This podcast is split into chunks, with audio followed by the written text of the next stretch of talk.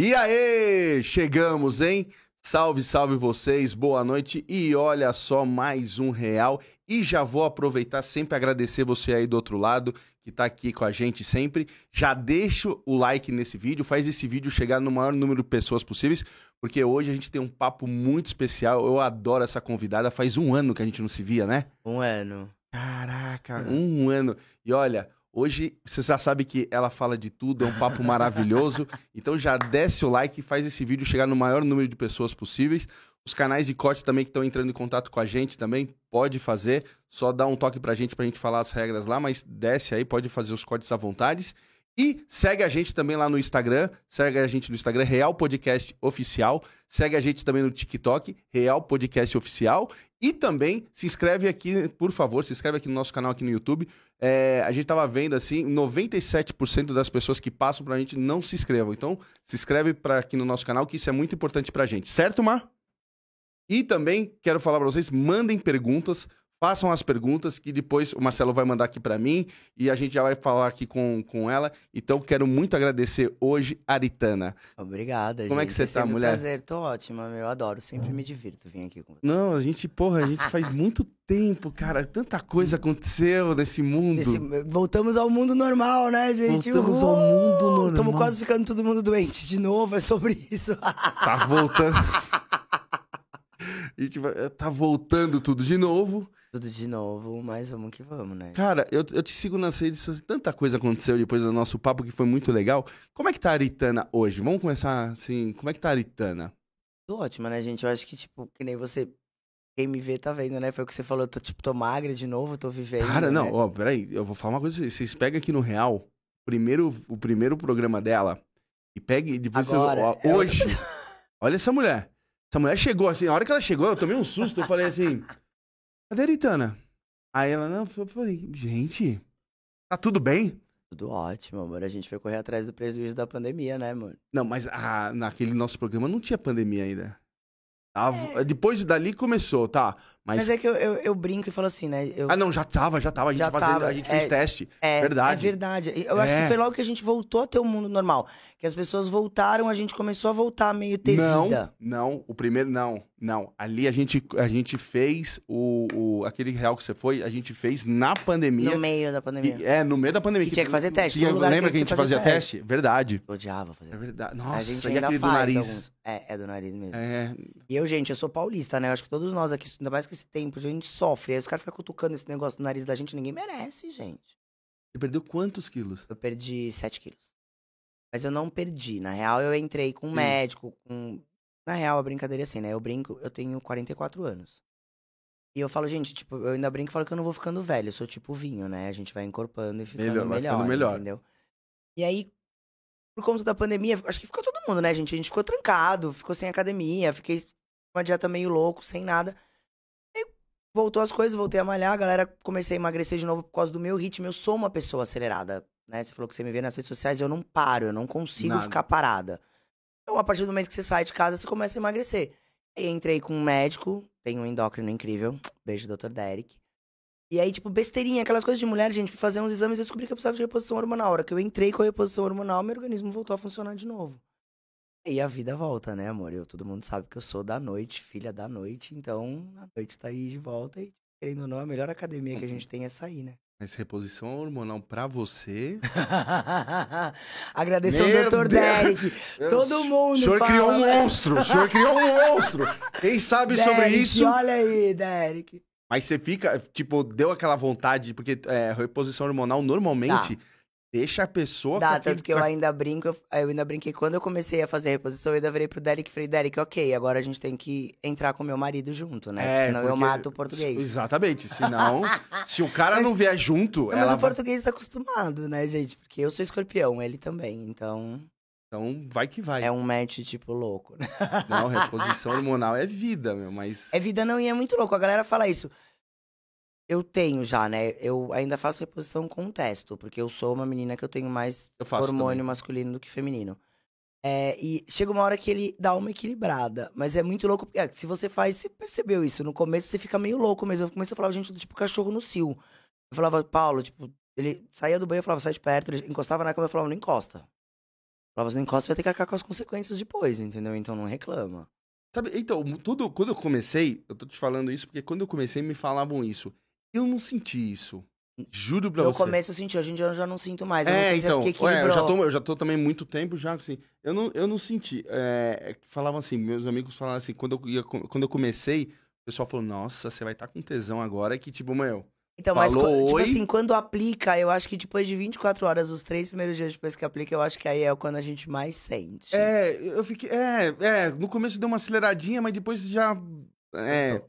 Estabilizou. A meio diferença no homem é que, tipo, meu, é, tipo, é, deu, deu, deu um start ali, já tá lá em cima. É, é, é o que eu brinco, que eu falo que eu- na reposição, pra vocês funciona mais. Pra gente, ele acaba realmente aumentando a libido também bastante. Mas eu sempre fui uma mulher que tive bastante libido, então é uma coisa que não muda muito. Mas, pra gente, eu vejo muita diferença no corpo, eu vejo na pele, eu vejo no cabelo. Pele, a pele, ó, eu vou falar pra você, eu comecei reposição hormonal com, com nu- nutricionista. É, eu faço com endócrino. É, aí ele passou pra mim, aí eu falei, cara, reposição. Aí ele mandou fazer uns exames, tinha lá tal, que tinha que fazer, beleza, eu fiz.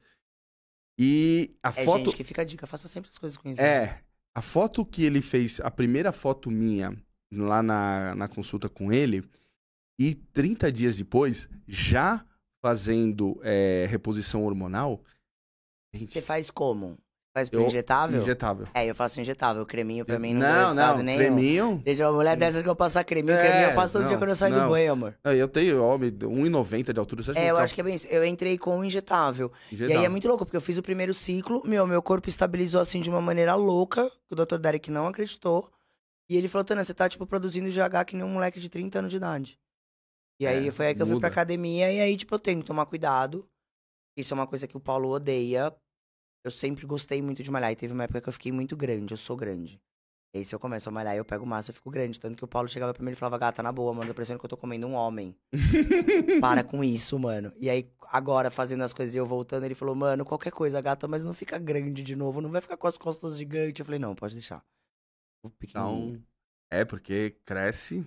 Mas a, a, a, foto que eu, tinha, que eu tenho do, do primeiro, é, depois de 30 dias é, com aplicação, etc., pareço um velho de 80 anos. A pele é outra. Pele, cabelo, Meu, tudo, unha. E, nossa, tipo, gente, é meu. tudo. Você acorda melhor, é uma disposição melhor. Tipo, não é pressão, gente, o intestino funciona melhor. Sim, É... tudo. Eu falo, gente, como é que é um negócio, tipo, Tão, tão bom, bobo. não- ninguém. ninguém é, tipo, nem... por que que não é tão não divulgado, né? É, e é, uma, e é uma coisa tão simples. Tem que se fazer o exame, que nem no meu caso eu tava com uma baixa. Você também deve ter tido. Eu tive uma baixa muito alta por conta da idade. É normal. Eu não sabia disso. Homem Eles depois dos falam, 40? É, mulher também. Eles falam, porque normalmente mulher ainda falam que, né, a gente só faz reposição depois que entra na menopausa, tudo isso. Por ser amigos meus tal. E eles falaram, não, Tona, imagina, não existe, vamos fazer um exame. Digo, gente, exame de sangue você faz, leva pro endócrino, nutricionista, o médico que você quiser, e ele vê lá e ele consegue ver direitinho Sim. quanto que você tem que repor. Eu ainda, a primeira vez que eu fiz, eu tava com baixa de ferro, vitamina C, algumas outras coisas. Nas, fiz já primeiras aplicações e resolveu tudo. É assim mesmo. O, eu, eu, eu, eu gravei com o Rodolfo Pérez, que ele é conhecidíssimo na área de é, nutrição, etc. E ele tava me falando que ele aplica na, na mãe dele. 80 anos. Ele faz reposição hormonal nela. Falou que a mulher ah, tá ali, ó. É, e pele eu, boa. Ó, e eu perdi esses 7 quilos em 5 meses. Não tava fazendo academia nenhuma. Comecei a fazer agora. Só com atesto e educação alimentar. As pessoas não entendem isso, gente. Eu sou aquela pessoa que eu chego em casa e eu como. E, tipo, saio, bebo. Faço tudo. É você saber comer na quantidade certa, na hora certa, os alimentos certos. Acabou eu. A galera ainda fala, como você consegue? Eu falo, conseguindo. Eu não me privo das coisas. Não. Tem a ajuda da testo, porque ela acaba aumentando um pouco o metabolismo. Mas até então, a gente tá velho com o metabolismo caindo. Por que, que eu vou ficar caindo, gente? E malhando, vai embora pra academia. É, não. Não vai não. Um A gente tem que se cuidar, né, amor? pouquinho e... Isso, entendeu? Eu cuido pra mim mesmo, pra me olhar no espelho e falar, é isso aí, gatona, levanta e vai pra vida. Tá falando do Paulo. É, nesse meio tempo que a gente gravou e... É, é assim, sua vida. Você conhece o Paulo, o que eu sei, você conhece o Paulo ah, desde, Desde os pequeno? 14 anos, é. Eu casei com o meu melhor amigo, né? Tipo, o Nenê, eu perdi a virgindade com ele, a gente namorou a primeira. A gente conheceu com 14. A gente namorou dos 15 aos 16. Aí a gente terminou. Aí eu namorei uns 7, 8 anos um amigo nosso. Aí a gente terminou. E, tipo assim, a gente continuava amigo, saindo todo mundo junto. Minhas amigas ficavam com ele e tal, aquela loucura. E aí a gente terminou. Aí uma vez eu tava bem louca numa festa. Fazia uns três meses que eu tinha terminado. Gente, preciso beijar na boca. Aquela coisa de bêbada, se beijar na boca. Final de festa, beijar na boca, beijar na boca. Ela pega o neném. Eu fiz, não, você tá louca? Paulo é meu amigo, não vou sua amiga. Não, pega. A gente acabou ficando. Aí a gente É, voltou. Mas aí voltou. Quer dizer, A gente voltou, namorou cinco anos. Desde que a gente voltou da segunda vez, que foi quando a gente tinha 20 anos. Namoramos cinco anos, aí a gente casou. Eu tenho de papel assinado 17 anos. Aí no meio do caminho aí, né? Ele resolveu me trair, né? Fazer a Você deu uma separada. toda. Separei, a gente ficou tipo uns cinco, seis meses no máximo que a gente ficou separado. Aí veio a pandemia. Ele tava sem trabalhar, porque ele trabalhava com as coisas da pandemia. Eu tava trabalhando que nem uma louca, porque no começo da pandemia as pessoas não sabiam cozinhar, então a gente que cozinhava ficou rica, até todo mundo aprender a cozinhar, foi um inferno. Hum. E aí eu não criei filho sozinha no mundo, né, amor? Você tá sem trabalhar, a vida tá fácil, né? Então você pode vir pegar seus filhos. Aí Aí, nessa- nessa... não deu muito certo. Acabou voltando. Você vem pegar seus Eu filhos, aproveita, brincava- toma um vinho. É, tipo, quase isso, era assim que acontecia mesmo. É, e, meu. E aí a gente acabou voltando. Aí você ficou com o Paulo cinco meses se- separado. Cinco meses separado. Foi a época do Foi na- carnaval. O, o que pegou o começo da O pandemia, começo da pandemia. ca- carnaval. É, foi o carnaval, que foi exatamente essa loucura. A gente, tipo, né, ele ter... porque foi ele que terminou comigo, né? Tá, peraí, vamos, vamos, antes de falar da- dessa parte. O que que aconteceu? Ele me traiu. E, tipo, na real foi assim, né? Mas você não era. ah, Você não tinha um- uma coisa aberta com ele, que eu Tinha, lembro não da era um aberto, a gente tinha um combinado assim. Eu e o Paulo a gente se conhece há muito tempo. E o combinado era assim, mano, se um dia você tiver vontade, era pra ambos. de Fazer alguma coisa, tipo, fala. É, eu tenho a mente muito mais aberta pra isso do que ele. Imagino. Ele é, tipo assim, a gente. Quando a gente namorava, quando a gente era mais novo, a gente fazia determinadas coisas. Quando a gente voltou a namorar pela segunda vez, como a gente era muito amigo e era uma loucura, ele tava vindo de um relacionamento, e eu tava vindo de um relacionamento, então era uma loucura da gente se pegar como amigo, que era, é uma coisa legal, você concorda? Você Uhum. ter um PA. Uhum. Gente, é a melhor opção da vida. É, E aí, tipo, a gente então fazia umas bagunças. Só que é bem isso, ele é muito mais ciumento do que eu. Então, tipo, a brincadeira é tipo assim, a partir do momento enquanto, tipo, sou eu, a brincadeira tá com ele, ok. A partir do momento que a brincadeira vem comigo, ele não conseguia se controlar. Hum. E aí a brincadeira era assim, tipo, ok, legal, eu sou obrigada a pegar menina, mas você não pode pegar menino.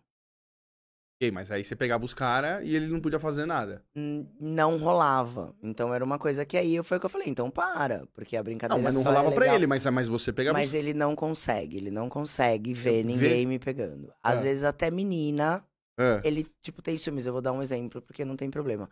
A Vivi é super amiga nossa. A Vivi, Vivi. Fernandes. Ah, Vivi. E aí a Vivi ainda brinca, e não sei o quê, porque a gente sempre tá junto, não sei o quê. A galera fala, aí, o Paulo sai andando, minha brincadeira aqui é com a Aritana. E eu, meu, eu vejo na cara dele que mesmo sendo brincadeira, né, aquela brincadeira, né, eu vejo que ele morre de ciúmes, ele não consegue. Segue. Ô, Paulo. meu Entendeu? Deus. Eu ainda brinco com ele, eu falo, gato, deixa de ser do século passado, mano, sabe? Tipo, é, a gente, é o que a gente tava conversando aqui antes de começar. Gente, o mundo é aí pra ser vivido, entendeu? E, tipo, Ô, é uma coisa Paulo. tão legal, mas ele não consegue. Não consegue, gente. Tipo, a gente, eu saio, eu tenho vários amigos meus que são bis, e a gente tava numa festa outro dia. A gente tava numa galera e começou não sei o quê. E aí eu já vou pra trás, porque, meu, eu conheço o marido que eu tenho. E aí a galera não sei o que, eu falei, gente. Era uma festa normal tal, não sei o que. Eu falei, mano, para. Eu falei, mano, vocês sabem que o Paulo não gosta. Aí na galera, a gente pode tentar? Eu falei, Ah, vai. eu falo, eu falo, gente, o dia que alguém conseguir, eu dou o prêmio Nobel, entendeu? Não consegue. E não consegue. Ele vem e ele começa, não começa. Não começa com esses assuntos, não começa com esse papo. Aí ele começa, Tana, faz parar. Aí eu falo, gente, para. Entendeu? Porque ele não gosta, ele não consegue. E aí, como a gente tinha. Eu tinha esse combinado que era, tipo, simples, nenê. Se um dia você tiver vontade de me trair, avisa, porque conforme for, eu Aí entro liber- junto. É, boa. Puta, Paulo, você, você é um privilegiado, irmão. Só que, como ele sabe a mulher que ele tem em casa, e ele sabe que a partir do momento que ele pedir, Você eu vou dar. Vai, mas Só que aí... aí ele sabe que existe a, a volta. conta vai chegar. Exatamente. É, E aí eu dei o poder pra ele, né, gente? Quando a gente Sim. tem reality show, a gente trabalha com televisão, a gente trabalha com as mídias sociais. Gente, a internet de pessoas normais, você já recebe um monte de piroca e coisa, você imagina o que a gente não recebe, né, sociedade. E aí eu criei um monstro, entendeu? Porque ele me via receber as coisas, só que ele me via, tipo. Às vezes a gente até zoava, sabe? Falava, oi, amor, tipo, adorei, mas vocês sabem que eu sou casada, não vai rolar e não sei o que e tal. E aí é homem, né, gente? Não aguentou o baque, entrou na brincadeira e começou a responder. E aí, hoje em dia, eu meio descobri que não foi só ele, ele respondia com os outros amigos nossos, que são amigos meus de infância também. Mas respondia o quê? Umas meninas da As internet? meninas na internet. Ele começou numa brincadeira a responder as meninas na internet. Isso Tipo foi virando uma bola de Tipo neve. um Tinder. Vai, vamos É. colocar assim. Oi, tudo bem? E Ele começou. falou pra mim que ele não chegou a encontrar ninguém. Eu acho difícil mesmo ele ter conseguido encontrar, porque pela logística do mundo que a gente vive, não sei como que ele conseguiria isso. Hum. Ainda mais no meio que a gente vive, que, tipo, é né, mais complicado. E aí, não sou trouxa, a gente, mulher, acho que todo mundo, a gente começa a perceber determinados sinais, determinadas coisas. E eu percebi ainda por coisas que meu marido não faz, tipo, se ele me dava presente, ele nunca me dava presente. Sabe, às vezes ele me levava pra jantar, ele nunca foi romântico. Eu falava, gente, alguma coisa tá errada. Do nada. Do nada, mano. Eu... Ah, E as coisas foram começando a mudar e não sei o quê.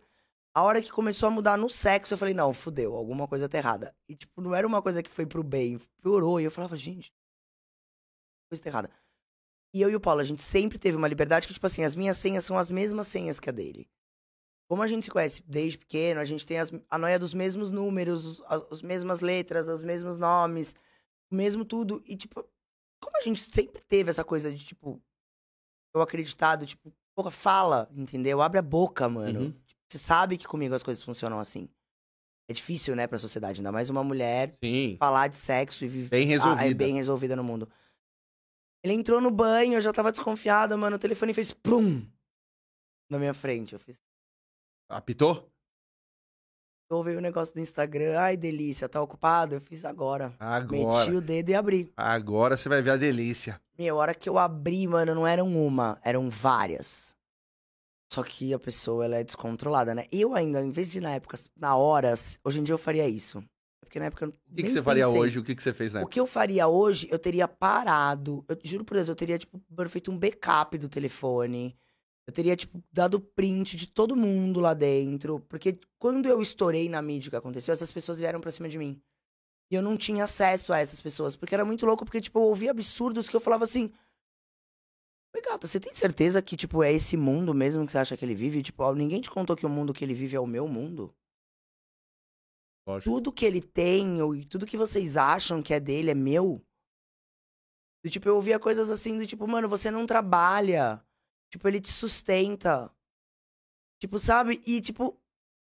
Oi, amor, tipo, você quer que eu te conte quanto, só quanto de reality eu botei esse, mês, esse ano? Ou você quer saber quanto que eu entrego de Instagram? E outra, tipo. Quem é meu pai? Não, meu pai não, porque ele não me dá dinheiro nenhum. Agora Sim. que minha mãe morreu, eu vou conseguir pegar a herança. Mas, mas é, é, Mas, é tipo, isso. Tipo, você sabe quanto que eu ponho de Instagram? E outra, meu amor, se eu não trabalho ou não, eu vou te contar, eu tenho dois filhos, uma casa pra sustentar. Eu tenho o mundo da cozinha, que é uma coisa que, tipo, eu não divulgo, agora eu vou voltar a divulgar, porque realmente eu vou botar a minha cara e vou realmente fazer, porque, tipo, gente, eu trabalhei durante quatro anos, tipo, tendo um truck, entendeu? Vendendo comida na rua.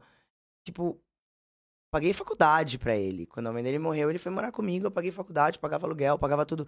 Não vem as contas. Vocês juram que vocês estão, tipo, vivendo esse mundo cor-de-rosa que ele tava contando pra vocês na internet aí, pra vocês acreditarem e cair no papinho dele? Mas ele chegou a contar ou elas imaginavam? Não sei, porque foi bem isso, era isso que eu queria, entendeu? Eu, eu, porque a hora que eu abri, Você já estourou. eu sou escorpião com leão, gente. Tipo, não é que eu, eu, eu estourei. A hora que eu conseguia respirar, eu tava, tipo, arrebentando ele dentro do chuveiro, sabe? Tipo assim. E aí foi bem isso. Foi a hora que eu parei, porque, tipo, eu falei, ui, as crianças. Você bateu no cara dentro do chuveiro?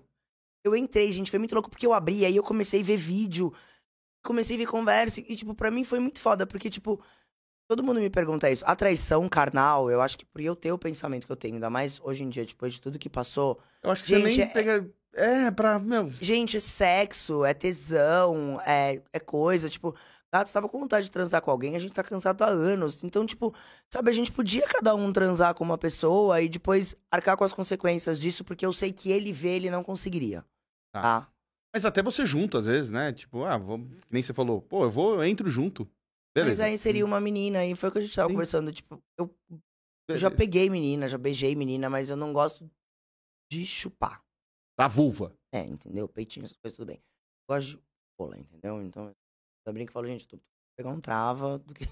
Entendi. Do que uma mina. E, então, tipo, E eu sei que ele não aceita, não dá, entendeu? Então eu sei que é uma coisa que ele não conseguiria. Então eu acho que é por isso que ele tinha. Eu acho, pensando agora que você tá falando, eu acho que ele tinha medo de talvez pedir pra mim e ter que realmente ter que arcar com o outro lado da brincadeira. Então, pra mim, a brincadeira foi muito mais brava do tipo, mano, eu não acredito que meu melhor amigo mentiu pra mim. Entendi. É, Pesou mais a, a parte de, da, muito da amizade. mais, entendeu? Tipo, da confiança que eu tinha com ele, de toda a parceria que a gente tem, de tudo isso. E dele, tipo, desculpa, ele fica bravo, mano, quando eu falo isso, mas ele não, ele não foi homem suficiente pra assumir o que ele tava fazendo. Era tão simples. Porque quando, Às quando eu era- descobri. isso- às vezes não era brincadeira de homem. Era Ou é- brincadeira de homem que virou uma consequência que ele não controlou mais. Eu sei disso porque eu, depois eu fui atrás. Nós somos todos amigos que conhecem há muito tempo e amigos meus, que no caso era o padrinho da minha filha, tava no meio da história. Então, a Então, brincadeira foi bem feia, tipo, mano, vocês são ridículos, porque vocês todos não tiveram capacidade de me contar, entendeu? Agora eu ponho no dedo da cara mesmo. Você é um otário que traiu sua mulher a vida inteira, se ela é trouxa, o problema é dela. Eu não sou sua mulher, entendeu? Então o Paulo, todos eles sabiam que o Paulo tinha e podia falar comigo. E aí foi uma brincadeira que ele perdeu o controle. E aí realmente ele acabou, tipo, se apaixonando, eu acho, por determinadas meninas. Porque quando eu descobri e, tipo, eu sentei pra conversar com ele, ele falou: acabou. Pegou tudo que era dele, me botou dentro da casa da minha mãe e falou: eu estou indo embora. E deixou eu e meus dois filhos na casa da minha mãe, entregou a casa e, tipo, foi embora. E eu ainda olhava e falava assim: eu pensava comigo, eu falava, gente, como é que ele vai se sustentar? Ele vai morar? Que, gente, tipo, você concorda? Porque a- o meu pensamento era esse, que eu falava, gente, ele é meu melhor amigo, eu sei, entendeu? Eu sei que ele não tem família no Brasil, eu sei que ele não tem nada. ele, eu é de- ainda- ele é de onde? Ah, o, ó, o pai dele morreu, ele era super novo, era, a família dele é de Portugal. E aqui Tá. no Brasil ele só tem uma irmã e uma irmã. E um- e uma, a mãe morreu também. E uma irmã que ele, na época, não se dava muito bem. E ela não concordou com o que ele fez. É, e eu pensava muito nisso, eu falava, gente, que louco. E aí foi quando as meninas começaram a vir na internet, porque eu ligava pra ele e falava, mano, pensa no que você tá fazendo. Eu falava, mano, você tá jogando um casamento de 20 anos, você tá jogando toda a história da nossa Pô, vida, então você mano. correu ainda atrás. Correu ainda. porque eu ainda falava pra ele, eu falava, mano, você vai se arrepender. Eu falava, mano, você me conhece mais do que ninguém. Eu falava, Paulo, a partir do momento que eu virar a página, você sabe que você. Eu posso até voltar com você um dia, mas você sabe o monstro que você vai criar e você vai ter que arcar consequência com isso. Ele, não, porque não sei o quê, porque quê, batia no peito, né? As meninas tudo em volta, né? De 20 aninhos, né? Adoro. Tenta bater a tia de 40. Nossa, essas nem te conhecem mesmo. Filha, vocês não sabem com quem vocês querem competir. Vocês não vão ter calibre pra isso. Entendeu? E aí foi bem isso. Aí a hora que ele começou a sair, começou a entender as coisas, eu acho que ele, tipo, meio viu Que não era que não aquilo. era aquilo que a internet, internet. pinta, entendeu? E as Uhum. próprias meninas, porque é bem isso, gente, tipo... Ai, gente, é horrível falar isso, mas o glamour é meu, entendeu? Tipo, a, a internet é minha, a mídia que ele tem, os restaurantes que ele tem, tudo que ele tem é meu. Entendeu? Eu botei ele na internet comigo, mas, tipo, o Paulo é uma pessoa que ele nunca gostou disso. Então ele nunca foi atrás de, tipo, ter as coisas dele, de correr atrás das coisas dele, tipo, meu, ele nem posta, nunca fazia nada, era eu que fazia tudo. Então, tipo, elas viviam num conto de fada que não era dele, era meu. Era não, é meu. Entendi. Então, quando as coisas caíram à tona, foi bem isso. Aí eu vi. E aí eu vi ele se fudendo, sem ter onde morar, sem ter nada. Ele trabalhava com esse meu compadre. As crianças nunca escondi dos meus filhos o que aconteceu, então eles viram a situação, então ficou uma coisa que ficou chato pra ele, entendeu? Ainda mais, tipo, bem isso, tipo. Né, meu filho ainda é homem, ele olhava pra mim e falava, mano, olha o que você fez com a minha mãe. Ele falava, você nunca vai achar uma mulher igual a minha mãe. Quantos anos ele tem? Né, Agora ele tem 17 anos. Na época ele dava tinha com uns 14, Voando, hein? 15 anos. Voando, 17. a mãe Aritana, é, neto do Maroni. E, meu, e eu Nossa, adoro. Bahamas. Beijo pra minha, minha sogrinha linda, Laura, que eu adoro, que a gente criou meninos decentes no mundo, né? Meu filho namora uma menina livre, é sobre isso. Sério? Ele namora já aos 17? Uma menina livre, linda, maravilhosa, mano. Uma gatona mega gostosa. Aí, Irmão, que família que você veio. Olha Dorme que lá em casa, me divirto. Ainda montei um kitzinho pra ele, ele- ela chega lá em casa, eles têm um kitzinho de brinquedos deles. Nossa, olha que mãe. Isso que é uma mãe. Filha do Maroni, né? Aí foi bem isso. Aí foi como a gente voltou. Eu tava trabalhando muito. E aí, bem, bem, eu não sou mulher de pudicas. Eu liguei pra ele e fiz assim, acabou, né? Tá bom a gente tá tá cada bom. um pra um lado. Não sou mulher de criar filho sozinho, você não tem como me ajudar financeiramente, você tá fudido, você tá morando, tipo, no fundo do escritório. Falei, seus dois filhos estão aqui sozinhos, eu tenho TDAH e dislexia, foi quando começou a brincadeira deles terem que estudar em casa. Eu repeti seis anos, acharam que eu nunca ia terminar um colégio por conta, né, antigamente, nem se sabiam que era o TDAH. Sim. A dislexia estavam começando a descobrir. Então eu não sou uma pessoa que eu sou nem um pouco propensa a tentar ajudar meus filhos a estudar, muito menos nessa loucura que tava vendo de internet. Sou trouxa, liguei pra ele e fez muito bem. Você tá com uma vagabunda? Eu falei, então, você tá com uma, eu tô com vários. Eu sou dessas. Então você faz o seguinte: a casa aqui, eu tava morando. Ele tinha me deixado na casa da minha mãe. Minha mãe tinha ido embora pro interior. Eu tava sozinha, eu, meu irmão mais velho e as crianças no apartamento. Falei, amor, você sabe que a casa aqui tem seis quartos, né? São dois andares. Se eu quiser, eu nem te vejo aqui dentro. Eu estou trabalhando o dia inteiro, seus filhos estão ficando sozinhos em casa. Vem pra Por cá. mais que eles se coisa, eu preciso que alguém dê um help, ok? Então a gente vai fazer o seguinte: eu acordo, vou trabalhar, você senta pra estudar com seus filhos, a hora que eu chegar 8, 7, 8 horas da noite, eu te aviso, você se tranca no seu quarto. Então você fica aí com suas vagabundas de noite. Só que é também eu vou também. Isso, e vamos viver. Eu falei, mano, a gente Sim. foi amigo a vida inteira. Vai A continuar. gente sabe viver, a gente tem dois filhos, entendeu? Não somos crianças. Eu preciso da sua ajuda, ok? Vem pra cá. Ele vinha, ele ficava, eu entrava, ele ficava com as meninas, eu ia fazer minhas coisas, saia com as minhas amigas tal. Ia fazer minhas loucuras tal. Só que aí começa, né, gente? A gente se conhece há muito tempo. Aí eu chegava, ele, ah, tô com saudades da sua comida. Eu falava, ok, então senta na mesa pra comer com a gente. Entendeu? Ele é meu amigo, gente, querendo ou não, ele sempre foi meu amigo. Ele ficava no quarto. Aí eu falava, mano, quer ver um filme? Vem pra sala, vamos ver um filme.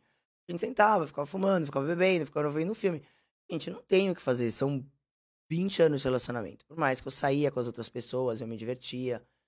Uma merda, eu tenho várias amigas minhas psicólogas e eu saía, pegava todo mundo, ficava com todo mundo e eu falava, gente, foi uma merda. Porque eu aproveitou nesse tempo Não, você- Não, você pegou todo mundo, não, não, pegou? peguei tudo e todos, você não tá entendendo. É, é, é, Mas é, é- essa, foi- essa é a tradição da família. É, mas aí foi aí que bem isso, porque eu, eu- era tanta loucura, brincadeira, putaria, anyway, como pode se chamar o negócio. Eu chegava em casa e falava, gente, por que, que eu tô fazendo isso comigo? Porque eu, eu olhava e falava, mano, eu É. amo ele. Sim, mas é que também você ficou muito tempo casada. E aí Exatamente, aí eu fui aí atrás falou, do, do, do e da tudo que eu começo de carnaval? Nossa, que despirocada, hein? Espirocada, quem saía comigo tentava me controlar, tanto que eu tomava broncas. Chegou uma... Eu tava num carnaval lá no, no centro, lá no É. No Bloco da Salete. Eu peguei dois meninos e não sei o que, e aí eu, tipo, gente, tô indo embora, galera. Oi? Embora com os dois? Não me deixaram. Não deixaram? Falaram, a senhora não vai. Aí eu falava, gente, mas por que não? Aí eles falavam, Bretana, porque você é uma pessoa pública que você tá bêbada, mano, saindo de um bloco no Arocho com duas pessoas que a gente nunca viu na vida. Aí eu falava, mas gente, as pessoas fazem isso. Exatamente. Vou fazer. Aí as pessoas, Tana, não pode. Então as pessoas meio me davam uma controlada. As pessoas falavam, Tana, você tá fora da casinha. Eu falava, gente, mas é sobre isso. Tá, mas nessa. Vamos. vamos Mas aí eu chegava em casa e aí é bem isso. Aí, aí, Aí é a batia a- Tati a que mãe. brigava comigo. Aí ela falava, adianta, Aritana, você tá aí, tipo, mano, de louca, fazendo tudo, só que você chega em casa e você chora. Ah, tinha esse momento. Entendeu? Ela, não pelas coisas que eu fazia, e sim porque eu falava, tá bom, é aquela brincadeira de você tá aí à procura de pessoas e sexos vagos, entendeu? Sim. Só que eu sou uma pessoa que eu sempre vim de um relacionamento da vida inteira, então era uma coisa que eu falava, mano, foca, você precisa aprender a esquecer, que foi aí que eu comecei a fazer a brincadeira da terapia, que a Tati falava, Tana, quando você termina um relacionamento, uma merda você ter amigo terapeuta, né? Porque não pode, e é pior ainda, porque eles têm tudo, então eles sabem muito bem como cutucar a ferida. Hum. Então ela falava, Tana, você tem que viver um luto. Ela falou, você tem que imaginar que o cara morreu. Hum. Porque no seu caso, Mas eu é, vejo é um vulto todo dia aqui. Entendeu qual era o problema? Hum. E aí a gente acabou voltando. Hoje em dia a gente tá junto, tal, amo ele, eu não troco ele por ninguém, é o que eu falo, é meu amor da minha vida, mas ele sabe o monstro que ele criou. Eu sempre fui uma pessoa da balada. Sempre amei sair. E ele sempre teve ciúmes de eu sair. Ele, e eu saí com muito viado, é muito louco. Meu marido morre de ciúmes dos meus viados. Eu ainda brinco e falo que eu sou a cura gay. Ele acha que eu sou a cura gay. Eu saio por aí curando Ah, todos os porque eu- gays da é. mundo. E aí, tipo, quando a gente voltou, eu falei, então tá, Paulo, então a gente volta, te amo, vamos tentar, entendeu? Vamos ver o que vai dar, entendeu? Porque 17 realmente a anos, né? traição, é, a- realmente a traição carnal é o que eu brinquei com ele. Eu falei, você quer voltar? A gente pode tentar voltar na putaria, você quer? Meu Eu Deus. falei, eu tô aqui, entendeu? não você não segurar, tava lá? Não vai segurar essa Aí ele não. Tanto que foi bem isso. No começo, eu ainda entrei com ele no Only. Entendeu? Ah. Que foi aí que eu mostrei. a gente veio com as fotos, mostrando a brincadeira que a gente tem do BDSN, de toda essa brincadeira. Só que foi bem isso, a partir do momento que eu entrei com Only, aí vem os héteros amigos, né? Do tipo, asa, porque a foto. Aí ele, não, porque não sei o que. Eu falava, então, porque seu amigo tá pagando, né, amor? Porque, tipo, na época as fotos não vazavam pra ter como ver. E eu falava, você mostrou? Como que ele sabe que é essa foto que subiu? Então tá ali, né? Seus Ali, amigos estão tá dando ali, dinheiro tá. pra mim, então não reclama. Só que aí o lado dele, tipo, mega ciumento, tipo, não controlou. E eu tive que, tipo, dar uma controlada. E aí, quando a gente meio voltou, organizou as coisas, eu falei, bom, então agora é a brincadeira. Você sabe que você vai ter que arcar com o mundo. Você devolveu ao Sim. mundo. Agora Não vou mais ficar em casa, não vou mais sair. tem um Only. Sabe que eu tenho olho, eu falo, mano, você sabe que eu te respeito acima de tudo. Mas não vou ser mais, tipo, a mulher mãe trouxa em casa. Qual foi a, a coisa mais louca que você fez nesse, nesse período despirocada? Cinco Ah, meses gente, sem não casa. tem como muito ser, porque, tipo, é, é- é meio ridículo, né? Vai falar o quê? Ah, fiz suruba, gangue. Tipo, pra mim isso é normal, Normal. então, tipo, pra mim não tem nada disso. Eu realmente acho que foi a maior loucura de todas foi se eu tivesse ido conseguido ir embora com os dois meninos, porque realmente eu ia embora pra um lugar XY que eu nem sabia onde que eu ia, com duas pessoas que eu nunca tinha visto na vida. Entendeu? Eu tenho certeza que eles sabiam quem eu era. E é muito louco porque eu encontro essa pessoa hoje em dia na balada. Eu, tipo, encontro, assim, ela E ele? horrores. Fala o quê? É muito louco porque, dependendo da balada, ele me cumprimenta. É, tem umas que não. Dependendo da balada, ele não me cumprimenta. E é muito louco. Aí eu dando spoiler, o pior é que é Hum. isso. E o pior é que ele é amigo de vários amigos meus. Então é muito louco, porque a partir do momento que a gente começou a entender que eles são amigos, a, a gente mundo- tem amigos em comum, ele não me cumprimenta.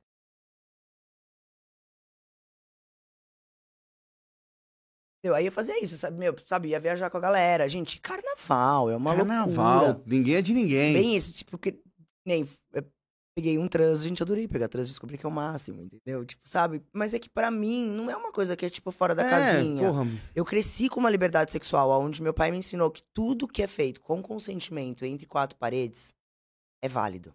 Sim. Entendeu? Se ambas as pessoas estão a favor, ok. Entendeu, mano? Tipo, sexo tá aí, sexualidade tá aí pra isso, entendeu? Pra ela ser descoberta. Graças a Deus a gente saiu daquela caixinha, entendeu? Tipo, menino veste rosa, menina veste azul. Eu acho que essa geração que tá vindo aí é uma geração que vai ser muito mais feliz do que a minha geração. É uma coisa que eu meio aprendi depois da traição, tudo isso. Tipo, gente, amor é amor. O que é meu, é meu, entendeu? Tipo, a prova tá aí. O universo comeu, eu trouxe de volta. O que tiver que vai ser, vai ser meu. Não, não vou mais ficar sofrendo por amor, sofrendo por ciúme, sofrendo por essas coisas. Eu acho que essa geração que tá vindo, tá vindo muito mais livre. Mas o jeito Eu que, vejo pelos meus filhos. mas o jeito que o Paulo é, ele nunca foi liberal que nem você. Nunca. Nunca. Mas, gente, presta atenção. Eu acho que ninguém na vida teve uma criação que eu tive que é a mesma criação que eu passo pros meus filhos. Não, concordo. Ok, mas quando a gente fala, por exemplo, assim, de suruba, etc., o Paulo não participou lá atrás. Não, Sim. na época de casada. Ah, ele topava? Comigo não, mas quando a gente era solteiro, eu Ah, sei do passado época. do meu marido, é. Ah, tá. Não, então, com você ele nunca. Comigo nunca, porque ele é ciumento. Não Porque só ele é ciumento, comigo, exatamente. Não só comigo, com todas as minhas amigas que ele namorou. O Paulo, ele era. eu- ele é meu amigo, né? Ele sempre foi meu melhor amigo. Então, quando ele tava solteiro, eu sabia das putarias que ele fazia. Sim. Quando ele tava namorando, eu sabia das coisas. Então, ele era mais ou menos. O Paulo sempre foi assim, mega ultra ciumento. Então, ele nunca gostou dessa brincadeira Puta que- com o que é dele, entendeu? Nossa, que arrependimento que deve ter hoje com essas menininhas. Porque, meu, numa dessa, ó, você foi pra. Você, você teve cinco meses curtindo a vida. Que nem você falou, suruba, essas coisas. Não, eu vou te dar um exemplo. Meu marido, se quisesse, ele pegava eu e a Vivi. Olha. A, a Vivi. Também já. Vivi, que saudade de você, hein? Faz Amo, gostosa! Vivi, Vivi também faz um ano que eu entrevistei ela. Vivi, queremos você aqui, hein? Nossa, verdade. Ô, Paulo. pô. Mas ele não gosta. Mas aí é uma brincadeira de é uma criação. É, Você né? concorda? Tipo, Paulo foi criado. O pai dele morreu, ele tinha uns 5 anos. Ele foi criado pela mãe, pela irmã e pela avó num colégio católico. Lá. Já, aqui, não, aqui no aqui. Brasil. Tá. A- o pai dele veio pra, do Portugal pra cá. A mãe Uhum. dele também é descendente Uhum, de português, mas uhum. é nascido aqui. Ele veio de uma geração, né? Que, tipo, gente, uma frase que meu marido fala que eu odeio, tá? Ainda mais que todo mundo sabe que eu sou a louca das gays, que são minha vida. Mas ele é de uma geração onde fumar era bonito e dar bunda era feio. Hoje em dia os valores são invertidos e eu acho isso mal. É, Então ele foi criado com esse estigma do tipo ser certo e tipo ter que ser aquele macho hétero, homem e não sei o quê.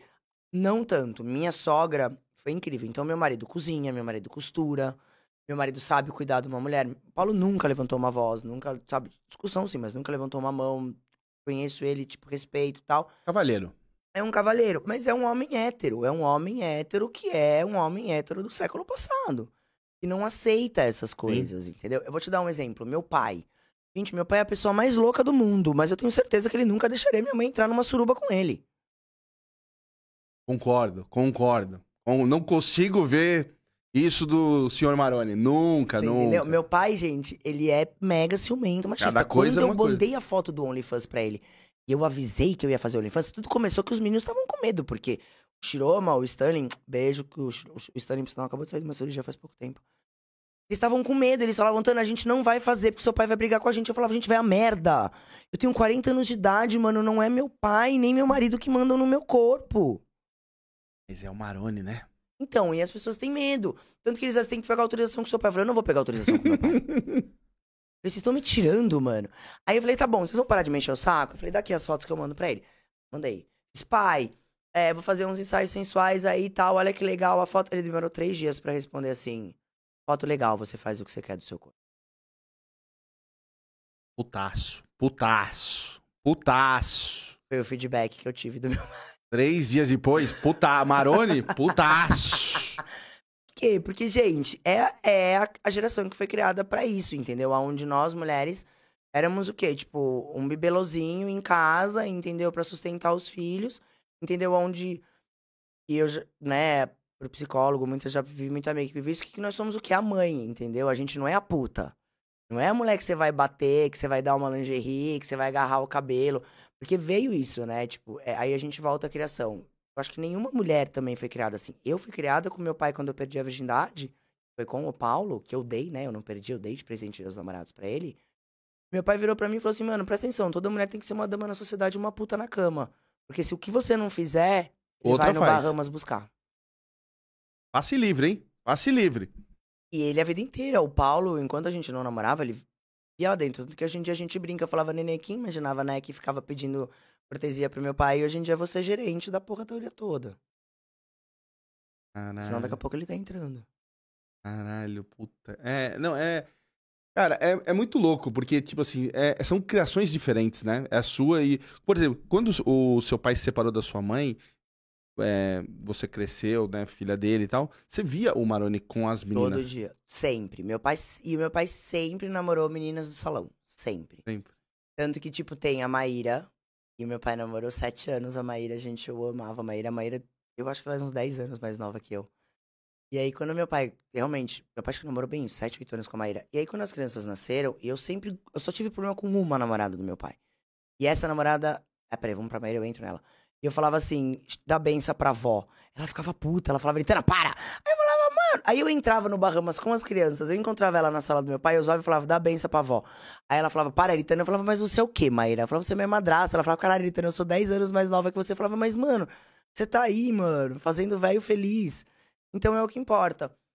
E meu pai sempre, meu pai sempre namorou a Maíra, mas sempre teve umas outras juntas, né? Meu pai sempre Sim. namorou várias mulheres ao mesmo tempo.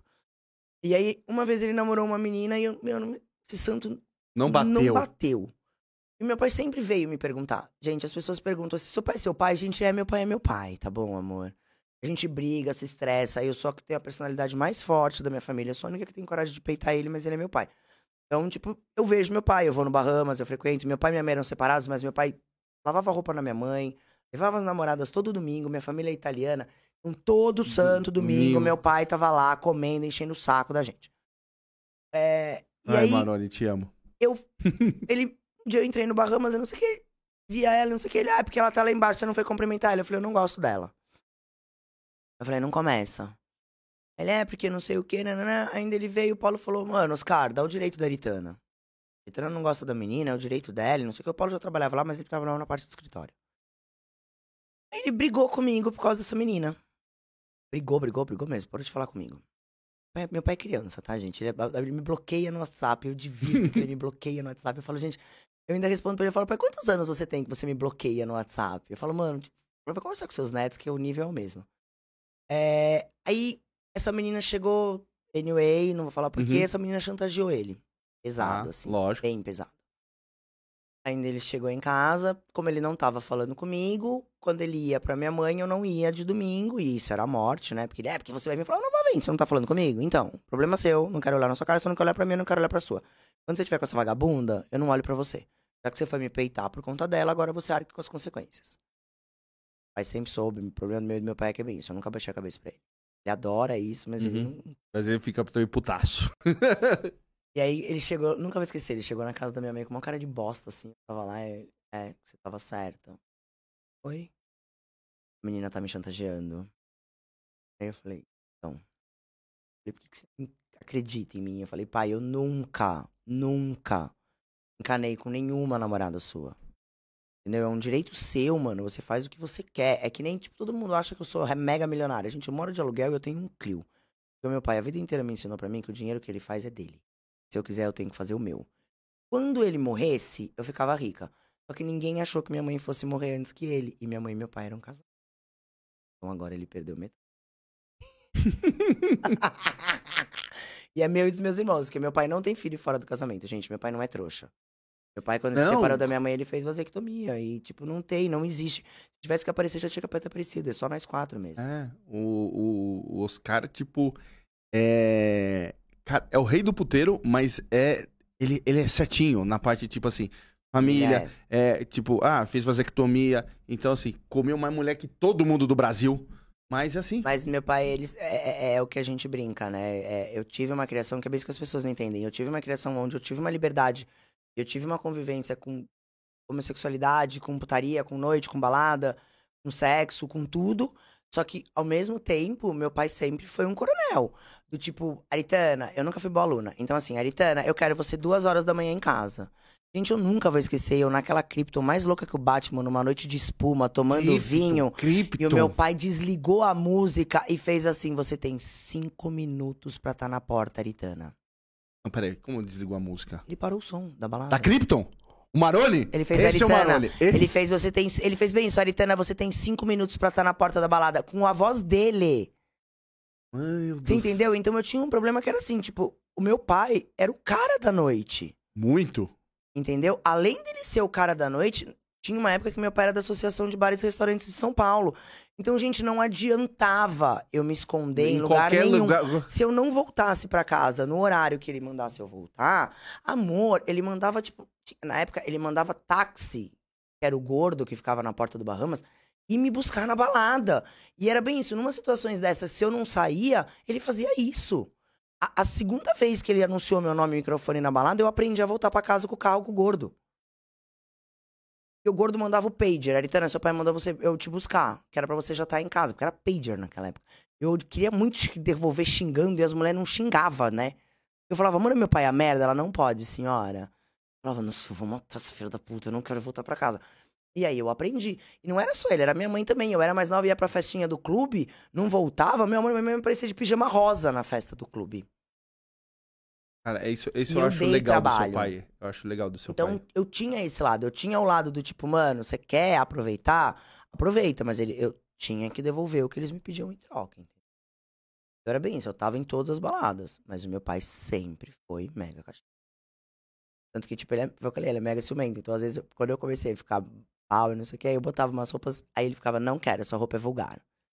Aí eu falava, pai, entende? Você me ensinou a diferenciar a vulgaridade da sensualidade. São umas coisas que, tipo, meu, é assim, ó. Uhum. É muito perigoso essa linha tênue da vulgaridade e a sensualidade. E eu era uma adolescente, eu era mais nova, eu sempre fui grandona. Eu, hoje em dia eu sou mais magra. Quando eu era mais nova, eu era cavalona, grandona, né? Imagina, uma menina de 16 anos com 1,80m. Era 17, era tipo alucinante. E aí, às vezes, eu botava as roupas, ele fazia eu tirar. E aí minha mãe descia e botava na portaria do prédio. E eu descia com uma blusa e botava outra pra poder sair. Porque eu sempre usei muito. Eu era grunge, né? Então eu usava sempre muita calça baixa, eu usava muito top. E ele se incomodava muito de eu estar sempre, tipo, pelada pra fora. Ele falava, mano, coloca uma blusa em cima pra você tá saindo sutiã. E eu falava, não é sutiã, pai, é top. Você vê o Maroni, né? O Maroni que a gente conhece, mas em casa, um padre. Mas isso. Mas ele me ensinou bem isso. Eu perdi a virgindade, ele me deu um Kama Sutra de presente. Tanto que era bem isso. Eu e o Paulo, quando a gente era mais novo, a gente ficava trancado no quarto testando posições do Kama Sutra. Quando acho que eu tinha uns 16, 17 anos no máximo, meu pai me deu o curso de pompoarismo, é, me levou pra fazer polidense, é, sempre me ensinou a usar lingerie. Tipo, eu sou uma mulher que se você entrar na, abrir a minha gaveta de calcinha, você não vai achar uma calcinha bege e um sutiã bege. Tipo, foda-se, vai sair de, calcinha, de calça branca, enfia um fio dental ou sai sem. Exatamente. É. Entendeu? Tipo, nunca, tipo, uma. Assim, ó, você tá vendo como tá minha unha que eu não fiz porque eu tava cozinhando? Gente, se meu pai me vê com uma unha assim, ele me mata. Você teve, você acha que, por exemplo, você fazendo feedback do que nem você tá contando pra gente aqui, é, você teve, você sentiu alguma diferença dos seus irmãos para você na criação? Porque eu Muita. imagino, eu imagino que seus irmãos foi uma liberdade maravilhosa. Não, não, todos nós em relação a isso. Só que, tipo, a, a, a diferença que meu pai tinha, eu sou mais velha. Ah, você é mais velha. Eu sou mais velha. Então, tipo assim, Entendi. é, eu acho que eu bati muito ali pros meus irmãos, talvez terem a liberdade que eles têm. Não, em relação a isso, não. Entendi. O meu pai me fez a menina, menino que eu sou, né, gente? Tanto que todo mundo acha, quem não me conhece, acha que eu sou sapatão. Exatamente porque eu sou uma menina, menino. Meu pai fez eu ser um Alguém moleque. acha ser sapatão? Um Não monte acho. de gente, sabia? Não Um acho. monte. Sabe que eu É. na balada, às vezes, as pessoas acham que eu sou travesti. Mas, É que você. É, você porque eu sou grande, eu é, falo Exatamente. Eu não tenho medo de me impor. É. Meus amigos ainda saem comigo de outro, eles falam, Tana, você ainda fica bêbada? É mais louco ainda, porque aí eu ando mais marrenta do que eu já sou, entendeu? Sim. E eu fui criada com meus irmãos, então, tipo, eu sou uma menina que eu sei fazer tudo. Eu, eu troco pneu de carro, que nem meu carro tá quebrado, quem tá tendo que resolver eu sou eu. O Paulo não sabe nem o que tá acontecendo com o carro. Entendeu? E, tipo, então, em relação a isso, não. Eu, meus irmãos sempre, meus irmãos sempre tiveram direito a tudo que eu tenho. Tanto que eu abri as portas pra ele, porque eu peitava meu pai em relação do tipo, não vai sair, sabe? Ai, não, vocês são muito novos. Não, não sou nova. Entendeu? E você ainda tem todo mundo. Tanto que isso é uma coisa que hoje em dia às vezes me irrita. Às vezes eu tô na balada, eu chego. Aí tá tudo sob controle. De repente eu começo a ver, começa a brotar uns seguranças atrás de mim. Ai, que saco. Aí é muito engraçado, porque as pessoas. Aí eu começo, eu começo a falar, eu falo, ó, repara pra você ver, vai começar a brotar segurança atrás de mim. E aí é muito louco, porque às vezes eu tô na balada, a galera falou, Tana, começou, eu falo, saco. Eu às vezes arrumo confusão, entendeu? Naquela época que você, tipo, é, separou do Paulo lá atrás, vivia. Você já saiu, tipo, com alguém lá do Bahamas? Menina, Não, menina, a cara que tava lá que você. Não. tá- Não? Você gostou assim, vocês foram embora? não, porque eu nunca frequento o Bahamas. Eu- o Bahamas, pra mim, é o meu trabalho, gente. Não, então- sim, mas às vezes assim, numa festa, alguma noite. Porque lá tem as festas de Fórmula 1. Não, aquelas- só as meninas que tentam me pegar. É muito louco. E ainda posso contar porque tava eu e a Tati. É, a gente sempre sai de eventos e vai pro Bahamas. E tipo assim, eu vou, eu vou te dar um exemplo. Eu saio muito com O after. viado. Eu amo meus viados, meus amores. E aí é bem isso que nem eu te mostro uma foto. Outro dia eu tava com sete viados dentro do Bahamas. E as pessoas não entendem porque meus viados são mega gatos e, tipo, não tá escrito na testa, né, amor? Sim. Então eu entro dentro do Bahamas com sete homens, as pessoas não acreditam. Ah, nossa. E eu ainda faço assim, Nenê, dá a chave da suíte de suruba. Aí o Paulo me dá a chave e eu subo com os meninos. Gente, o Paulo sabe que eu tô subindo com vários viados. Aí, a vez mais engraçada pra mim foram duas. Uma vez eu e a Tati, tava eu, a Tati, o Paulo e o Niso, a gente saiu do evento, a gente tava morrendo de fome, e a Tati e o Niso moram ali do lado. Gente, a Tati Presser e o Niso, filho do Tico Anísio, meus amigos do Paulo. Aí o evento uma bosta, a gente tô com fome, vamos comer no Bahamas. gente, Bahamas tem comida, tem a cozinha tal, então eu consigo entrar e falei, ai, gente, estão com fome? Senão eu faço um hamburgão com batata frita, a gente come e vai pra casa. Entrei, o Paulo entrou com o Niso. O Paulo entra sempre pela porta principal e eu entro por trás. É um hábito que eu tenho. Paulo ainda hoje em dia ele fica bravo. Agora, quando eu entro com os meninos da balada da madrugada, eu entro pela principal. É, mas é um hábito que eu tenho. Como eu ia pra cozinha, eu entrei por trás, já fui pra cozinha, fiz, ó, mano, eu quero um cheeseburger, não sei o que, nanana. Ele manda entregar no camarote lá de trás que eu vou estar com o pessoal lá. Na hora que eu entrei, os seguranças já me avisam, Tana, é que entre junto, não sei o que, não, não, não precisa, tal, eu sei me virar. Ele, seu pai tá lá no camarote. Eu fui em direção ao camarote. E tava, né? Já te contaram ali como é que é o Bahamas, né? Tava o Paulo aqui na escada, onde fica o, o coisa. E eu fui pra trás encontrar meu pai ali no camarote dele. Aí eu conversei, troquei ideia com meu pai, eu e a Tati começamos a dançar. E os meninos lá. Gente, eu tô dentro do Bahamas. Certo. Eu sou uma pessoa de roupa, o cliente se colar em mim, eu sei virar e falar, gato, Sim. desculpa, eu sou a proprietária, tô aqui com meus amigos se divertindo. Cliente, hoje em dia, as pessoas já sabem que eu sou filha do meu pai, tá, tá tudo sob controle. Sei me posicionar. E aí, tô eu e a Tati dançando tal, vem uma mina. Eu já começo a rir por dentro. Hum. Oi. E eu toda montada, porque eu tava vindo no evento, tava com um saldo desse tamanho, a menina baixinha assim, super gatinha, a menina. Aí ela, oi! E a Tati, o início tinha a época deles também, que eles gostam bastante dessas coisas. É sexpert, né? Então, né, não adianta, não adianta você ser um sexpert se você não. Né, você tem que ter a Tati pra saber do que você fala. Aí a gente, oi, ela, oi. E eu rindo por dentro lá. Qual é o nome das gatas? Aí a Tati, né? Ai, Tati, Tatiana Presser. Ai, prazer. Nossa, que linda, não sei o quê. Tô esperando, né? Lá e você, grandona, como é seu nome? Eu fiz Aritana. Eu juro por Deus, mano, essa menina deu uns cinco passos pra trás, assim, ficou branca na minha frente, ela... Como é seu nome, morena? Fiz Aritana, ela, mano, você é filha dos caras. Eu fiz até onde eu sei. Ele tá até aqui. Quer falar com ele? Vai. não, ele ido embora. ah, tá. Foi bem isso, ele falou, porque ele falou, Tânia, eu tô indo, vocês vão ficar aqui? Eu fiz, vou. Ele falou, então fica de olho, você vai ficar quanto tempo? É, Devia ser umas três horas da manhã. Entendi. Eu falei, "Ah, acho que vou ficar aqui mais uma horinha tal, até a gente comer, não sei o que. Ele falou, eu falei, eu falei, eu falei, vai embora, que a gente fica de olho aqui, né? Porque o Paulo não era gerente. A casa tava, não tava muito cheia e tal. E foi bem isso, entendeu? A casa não tava muito cheia, a menina viu duas gatas, porque a Tati é gata e eu sou gata. E garota de programa gosta de menina, entendeu? Aonde se come o pão, não se ganha carne. É, então ela veio tentar um programa, veio duas minas legais e falou, gente, vou me dar bem no final da Sim. noite. E aí, tipo, mano, eu chorava de dar risada. E aí essa menina passou a noite inteira pedindo desculpa pra mim. E ainda foi muito engraçado, porque a hora que a, que a menina veio vindo na minha direção, o Paulo, meus irmãos, estavam os amigos do meu irmão, o DJ, os garçons, as meninas da casa que me conhecem. Os clientes começou todo mundo a encostar na parede. Porque eu tava ali na mesa de sinuca. Então era muito louco, porque todo mundo se ligou que a menina, tipo, tava, coitada, indo um caminho completamente errado. Não errado, é só porque ela passou por uma situação constrangedora pra ela, não pra mim. Sim. Entendeu? Pra mim é engraçado. Ou que nem da outra vez, eu tava na Balaia, que é a festa, né, que tem das gays lá no Clube A. Liguei pro Paulo e fiz, Nenê, não vou pegar um Uber pra ir pra casa. Eu falei, tem muito cliente no Bahamas? Quanto tempo? Ele falou, ai, gata, daqui uma hora eu fecho. Ele falou, você quer vir comer com os meninos? Eu falei, não. Falei, mano, eu já tô breaca, eu não consigo comer. Eu falei, mano, eu tô indo pra ir com os meninos. Eu falei, pega a chave da suíte. Não, foi daí que eu comecei a pegar a chave da suíte. Falei, "Li- libera a entrada, aí eu tô indo. Eu falei, pede pra liberar uns drinks pra mim. Eu falei, vocês querem o quê? Os meninos, ah, eu quero cerveja. Eu falei, eu quero um gin. Eu falei, vai fazendo, porque é só virar ali, né? Uhum. Aí entrei, o segurança, o Morsa veio, tá tudo certo. O Paulo tá lá em cima resolvendo umas coisas na suíte. Falou pra você entrar. Eu falei, tá bom. Os meninos do bar já vão levar. Onde você quer ficar? Você quer ficar no camarote? Já tava amanhecendo, eu fumo. Eu falei, não, vou lá pro fumódromo. Falei, manda encontrar a gente lá fora.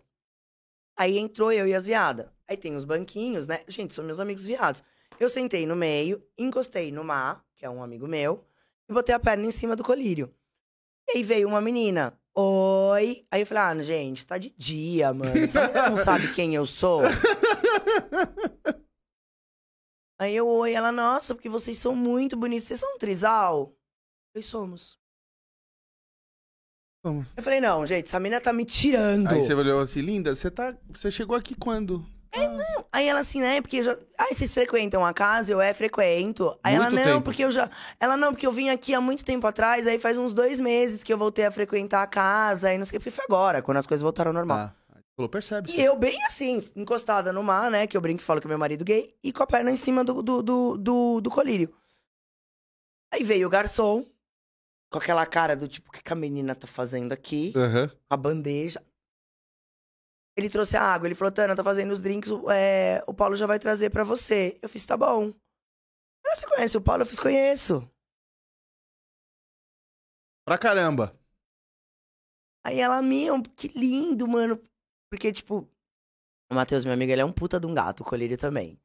É sobre a gente anda com homens bonitos, amor, independente da opção sexual. Aí ela falou, mano, mas vocês são muito gatos. Nossa, vocês três juntos devem ser um arraso e não sei o quê, né? né? Aí ela, você tá falando sério? Eu fiz, tô. Eu falei, gente, essa menina tá me tirando, mano. Aí eu vi o- Paulo vindo, tá? Aí eu Paulo virei pra ela e falei, gata, na boa, você sabe quem eu sou? Ela falou, não, eu não sei quem você é. Você tá falando sério? Ela falou, estou. Eu falei, então, eu vou explicar pra você. Ela, você vai explicar o quê? Eu não tô entendendo. Aí eu virei pra ela e falei, então, vamos lá. Esse é meu marido gay.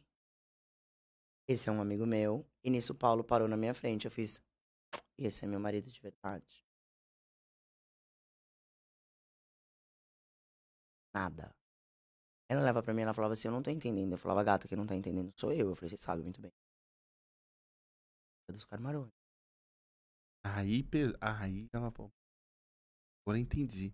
Aí ela falou, meu, você é a mulher do Paulo. Eu ainda virei e falei, não, gato, eu não sou a mulher do Paulo. Ele é Eu meu falei, marido. eu- ele é meu marido. Eu falei, eu sou a dona da porra toda. Ela falou, nossa, mas você chegou aqui com dois gatos. Eu falei, amiga, são meus amigos viados. É. Eu falei, você que tá com preconceito na cabeça aí, imaginando o que você quiser imaginar. Pessoalmente foi longe. Eu falei, você achou que você ia pegar nós três, você não vai conseguir pegar. Aí o Paulo ria, a menina falava, mano, desculpa. Eu falava, não, gato. Bem, eu ainda, eu ainda virei pra ela e falei, mas eu tenho certeza que você sabia quem eu era. Acha? Ah, a gente tava falando de- da comida lá, você tava falando da comida. A comida do, do Bahamas é você que. Eu cheguei a assinar um tempo. ensina? Só que, meu, é... Trabalhar com família ninguém merece. E aí o meu pai, ele, tipo, não entende, entendeu? Eu falava, pai, você tem que fazer isso, isso, isso. E meu pai é muito tradicional, então ele não sai da casinha. Aí é foi melhor deixar pra. Deixa ele com a cozinha do Bahamas. Bahamas. Foi aí que eu saí do Bahamas, parei de trabalhar com ele. E fui realmente trabalhar com a minha cozinha, que era uma cozinha com uma amiga minha, que a gente fazia dieta funcional. Como é que era isso? É, a minha amiga é uma amiga minha, porque eu não sou formada, né, gente, em gastronomia. Eu sou formada em cinema e fotografia. Então, tudo que eu tenho na gastronomia, o único curso que eu fiz na minha vida foi de japonês. Então, tudo que eu tenho na gastronomia é de autodidata. Então, eu não. Fazendo. Exatamente. Então, pra sociedade, pro mundo, eu não posso cozinhar. Posso. Poxa. Eu, mas não posso. E aí, pra assinar um, um cardápio, pra fazer não sei o que, você precisa de uma nutricionista, precisa de não sei o que, não sei o que. E eu nem título de chefe de cozinha eu tenho, entendeu? Então eu fui trabalhar com essa amiga minha, que o universo me trouxe, a Fabi, beijo gata. E ela é chefe de cozinha, ela é formada, ela é- fez faculdade, ela é professora, então Ela assina. ela assina e a gente fazia a brincadeira do quê? Como ela era especializada em dieta, ela fazia toda a parte de dieta e eu fazia a parte da alimentação saudável. Que é você comer uma comida normal, só que com a quantidade certa de óleo, a quantidade certa de sal, a quantidade certa de gordura, que é como eu mantenho meu corpo. Comendo que nem uma porca, porque eu como o dia inteiro, como bolacha, doce, salgadinho, chocolate, você pode imaginar. Se você tá magra, hein? Mas sabendo o quanto se alimentar, a forma da hora de entrar o carboidrato, que nem. As pessoas falam, ah, carboidrato faz mal. Não faz, gente. Se você comer comer carboidrato até 6 horas da tarde, e quando você tá acelerando o seu organismo, ele vai queimar a gordura, porque o carboidrato é energia. Então, se você mandar energia enquanto o seu organismo precisa de energia, ele vai ser queimado. No final do dia, você queima menos. Então, entra com carboidrato do bem. Então, de noite, você come um purê em vez de comer uma massa. Entendeu? Saber a quantidade certa de alimento. Uma outra coisa que as pessoas fazem muito errado, quando você diminui a quantidade de comida, você diminui a quantidade de energia pro seu corpo. Então ele começa a fazer o quê? Ele começa a armazenar. Ele fala, mano, eu vou ficar sem comida. Tirando essas dietas de jejum tal, que é uma outra pegada que realmente funciona, porque eu também já fiz bastante jejum intermitente. Então ele começa a guardar. Então, o que eu faço? Eu me alimento pouco, de 3 a 4 horas por dia. Então, o que eu faço? O meu metabolismo não para. Ainda aplicando a testo, ele acelera mais ainda. Então, por isso que eu mantenho o peso comendo tudo. Mas, gente, é cada corpo funciona de um jeito. Pra você funcionar desse jeito, você tem que passar no médico, passar no endocrinologista, ver porque é cetose, ver se você produz. Então, tipo, é uma coisa que cada um. E aí eu fui com a Fabi. Até a pandemia, a gente tava vindo bastante as duas juntas. Ela vai mudar, vai fazer várias atrações, ela fechou com a cozinha. A gente tava fazendo bastante catering, que é o que eu mais gosto, fazer camarim de evento. que isso é muito legal, Deve gente, ser porque legal. eu pego pra fazer que nem. Eu fiz. Eu sou apaixonada pela Glória Groove. Eu amo. E aí a gente pegou um job da Samsung pra fazer, que teve a Anitta, nanana. Só que eu sou a menina da cozinha. Eu não sou a pessoa que vai, entendeu, pra dentro. As pessoas não sabem que sou eu. É ela que vai, ela que entrega, ela que monta, não sei o quê. E eu fico cozinhando. O da Glória Groove eu falei pra ela, eu falei, deixa eu ir. Falei, mano, pelo amor de Deus. Eu falei, mano, primeiro que vai ser um show fechado. Segundo que você sabe que eu amo ela. Eu falei, mano, eu viro tudo aqui e ainda vou pra suprir o que a menina faria lá dentro. Ela falou, Tana, você vai entrar no camarim pra abastecer o camarim? Eu falei, Fabi, foda-se. Foda-se. Vamos lá. Falei, mano, eu vou estar abastecendo o camarim da Glória Groove. E aí foi bem isso. A hora que eu entrei vestida de avental, de blusa preta e a doma na cabeça, a produção toda sabe quem eu sou. Porque, gente, a galera de evento. Sim. E eles ficavam olhando e falavam, Eritana, é você. É. Tanto que a hora que eu servi o camarim, eu ainda virei pra ele e falei, mano, tirar uma foto. Eu falei, mano, eu já, eu já vi a Glória Groove em vários eventos, eu nunca azucrinei, mas eu falei, gente, eu preciso, porque eu preciso de uma foto com a Glória Groove vestida de Aritana normal, não Aritana da televisão. Aritana que ninguém conhece, que é a foto. Se eu olhar meu Instagram, eu não tenho foto com nenhum famoso, eu só tenho foto com ela, É, não tem mesmo? porque eu pago um pau absurdo pra ela. Eu já pagava um pau na época que ele era o Daniel e fazia rap. É que as pessoas entendem isso, que a minha geração eu vivi ele sendo. Eu acho ele um gato. E como Glória Groove, então eu piro com ele.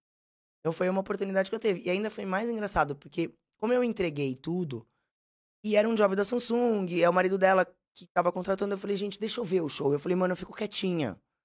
Entendeu? Aí ele falou, Tânia, então vai ter que repor o, o palco. Fica na lateral do palco. E você fica repondo a água, porque, gente, eu tô fazendo a minha função. Só que era muito louco, porque era um evento fechado, do que normalmente eu estaria do lado ao contrário, Sim. participando. Sim. Então era muito louco, porque as pessoas chegavam e faziam, e aí, Tana, o que, que você tá parada aí no canto? Mano, que roupa é essa que você tá vestida? Porque eu tinha tirado já o avental e eu tava só com o avental na cintura e uma blusa preta. Então quem me via, me via com a blusa preta. Tana, que você tá trabalhando? Eu falava, gente, o meu trabalho é esse. Porque as pessoas não entendem, gente, eu trabalho. Sim. Eu trabalho, eu sou mãe, eu cuido de dois filhos, entendeu? E eu tenho uma teoria que pra pagar 150 reais pra uma mulher limpar minha casa esporcamente, eu tiro um dia da minha semana e limpo. Eu adoro fazer. É uma coisa que eu mesmo Eu lembro disso você falando no outro, na nossa outra entrevista. Você falou mesmo. É porque as pessoas ficam chocadas, as pessoas falam. Eu tenho assim, que nem eu. Eu vou fechar agora de novo uma parceria que eu tinha. É muito legal de são mulheres que vai na sua casa e fazem um faxinão, mas é um faxinão, tipo, né? Não que eu não faça. Se você olhar no meu Instagram, as pessoas se divertem. Gente, eu sou daquelas que eu puxo o sofá inteiro, levo a casa. Adoro o cheiro de cândida. Gente, adoro botar um biquíni, entrar no banheiro de vassoura, assim, ah, de balde de cândida. Eu já até desmaiei dentro do banheiro por conta disso. Não, tá de zoeira. É, porque, mano, no começo eu entrava. Eu, eu, Aonde na- você desmaiou? na casa da minha mãe, porque eu tava acostumado que eu morava na casa, então eram janelões. Aí a hora que eu fui pro apartamento, gente, é um quadrado desse tamanho. Eu fiz o que eu sempre fiz, tá? Eu peguei meu cigarro, liguei o som, não sei o quê, botei o biquinão, pá! Cândida no banheiro inteiro, puf! Desmaiei, gente, porque não, não pode. E a gente ainda aquelas tia louca que mistura cândida com veja, com não sei o quê, com não sei o quê. cigarro com... É, e pá, eu virei uma bomba atômica dentro de um banheiro de um apartamento, mano. É, isso Aí é eu aprendi, meu. entendeu? Agora eu só limpo É. o banheiro com a porta e a janela aberta. Então, aí é isso. Então, agora eu mudei, então eu vou voltar. Uma vez por mês, a mulher ir lá pra fazer esse faxinão, pra mim realmente não precisar perder o dia inteiro, porque eu perco, porque eu sou dessas. Eu me pego assim com a escova de dente, limpando o canto do armário, porque a pessoa é doente, psicopata. Então, às vezes a pessoa fala, Eritana, sai de casa, mano. Você tá, tipo, louca limpando a casa. Eu falo, mas eu tô ótima, eu tô fazendo o que eu gosto. É que nem, tipo, ai, vamos cozinhar. Aí vem aqui em casa, na Copa. Aí vem aqui fazer um negócio pra mim comer. Aí a galera fala, nossa, mano, você tá abusando da Aritana. Eu falo, gente, primeiro, eu não gosto de futebol. Eu gosto da bagunça. Então tá tudo certo. Vocês ficam aí vendo o jogo, eu fico alimentando todo mundo aqui, E deu você gosta de match cozinhar? e bateu. Então, são coisas que eu gosto de fazer. Então eu faço porque eu gosto. Porque alguém, alguém já me viu fazer alguma coisa que eu não gosto de fazer ou que eu não queira fazer, não existe isso. O que que você mais gosta de cozinhar? Tipo aquela coisa que é assim, puta, isso eu gosto. Macarrão. Porque é uma coisa Qual? que eu gosto de comer, qualquer um. Sério? Bom, hein? Eu sou louca por macarrão. E é uma coisa, tipo, beijo, Vini. E meus amigos sabem que eu gosto de macarrão. Tanto que o Vini me ligou e fez, Tana, mudei e tal. Vem aqui em casa cozinhar pra mim, meus amigos fazem isso. Aí eu falei, vou. E o Vini, ele tem um paladar bem infantil pra comer. Então eu sei os meus amigos, eu sei o que eles gostam. Então não adianta eu virar pra ele e falar, ah, eu vou te fazer. Que nem o Ronald, um amigo meu, que ele quer que eu vá cozinhar na casa dele esses dias. Ele quer um risoto de brie com pera. Eu sei que ele gosta. O Vini não, eu falei pra ele, falei, bicho, eu vou fazer pra você um macarrão com bacon, que eu faço de molho rosé gratinado com parmesão e, e catupiry. Aí tal, eu falei, é muita gente? Ele falou, não, são só seis pessoas. Eu falei, então eu vou fazer o macarrão. Ele falou, mas como assim? Eu não tô entendendo. Eu falei, eu vou fazer a massa. Olha. Aí ele falou, Tana, não, não quero te dar trabalho, amor, e não sei o quê, porque no dia era show de alguém, eu acho que era show. Esse meu amigo trabalha no show da Alice, eu acho que era isso. Ele falou, e eu fui pra lá pra depois ir pro show. Aí ele falou, Tana, mas tem um show depois e não sei o quê, e o Paulo vai trabalhar e vai te dar um trabalho. Eu falei, gato, não dá trabalho fazer macarrão. Gente, fazer macarrão é ridículo, é você misturar a farinha e o ovo, eu tenho a maquininha. Mano, depois que você boleou ali, você põe na máquina, mano, a máquina vai abrir, a máquina vai cortar, você põe Faz pra a massa. cozinhar. Nossa. E é tipo, é muito, é, é absurdamente diferente. Não é uma coisa que, tipo assim, eu no dia a dia, eu amo macarrão. Só que, mano, no meu dia a dia eu não vou fazer a massa. Eu vou fazer quando minhas amigas vão comer em casa, ou se eu vou na sua casa, ou eu vou na casa de alguém. Sim. Então eu aproveito pra, quando eu vou na casa dos outros, eu comer o que eu gosto de comer. Tá. Gente, na minha casa, eu acordo de manhã, vou pra academia. Aí, tipo, mano, é a criança na escola, é o almoço da criança, é cada um num colégio, cada um num horário diferente. Querendo ou não, tem os trabalhos da internet. Eu tô já há três, quatro meses com essa minha amiga montando esse projeto da cozinha, que não é uma coisa fácil, porque tem que entrar com o projeto, tem que entrar com a mídia social, tem que entrar com a divulgação, tem que montar cardápio, tem que fazer ficha técnica, tem que ir atrás de lugar pra cozinhar. E eu não vou soltar as coisas na mídia soltando de qualquer jeito. É bem isso. A hora que eu soltar, a gente sabe que a inveja vai vir e vão começar a me cobrar milhões de coisas, que foi por isso que eu tive que parar de trabalhar sozinho e trabalhar com a minha amiga. Eu já estou correndo atrás de tudo isso. Então, tipo, meu, sabe, fica nessa loucura de tentar organizar e tentar fazer as coisas. O, é, você participou da Fazenda. Como é que você tá vendo agora essa Fazenda? Gente, essa fazenda tá tipo uma loucura, né? Tipo, eu ainda tava com amigos meus lá dentro. A Débora, né? Ela é minha amiga. O Alex, que eu conheço ele há mais tempo que a Débora, mas hoje em dia eu convivo muito mais com a Débora. E a gente tinha o Bruno, né? Que é da Rede TV, que todo mundo conhecia.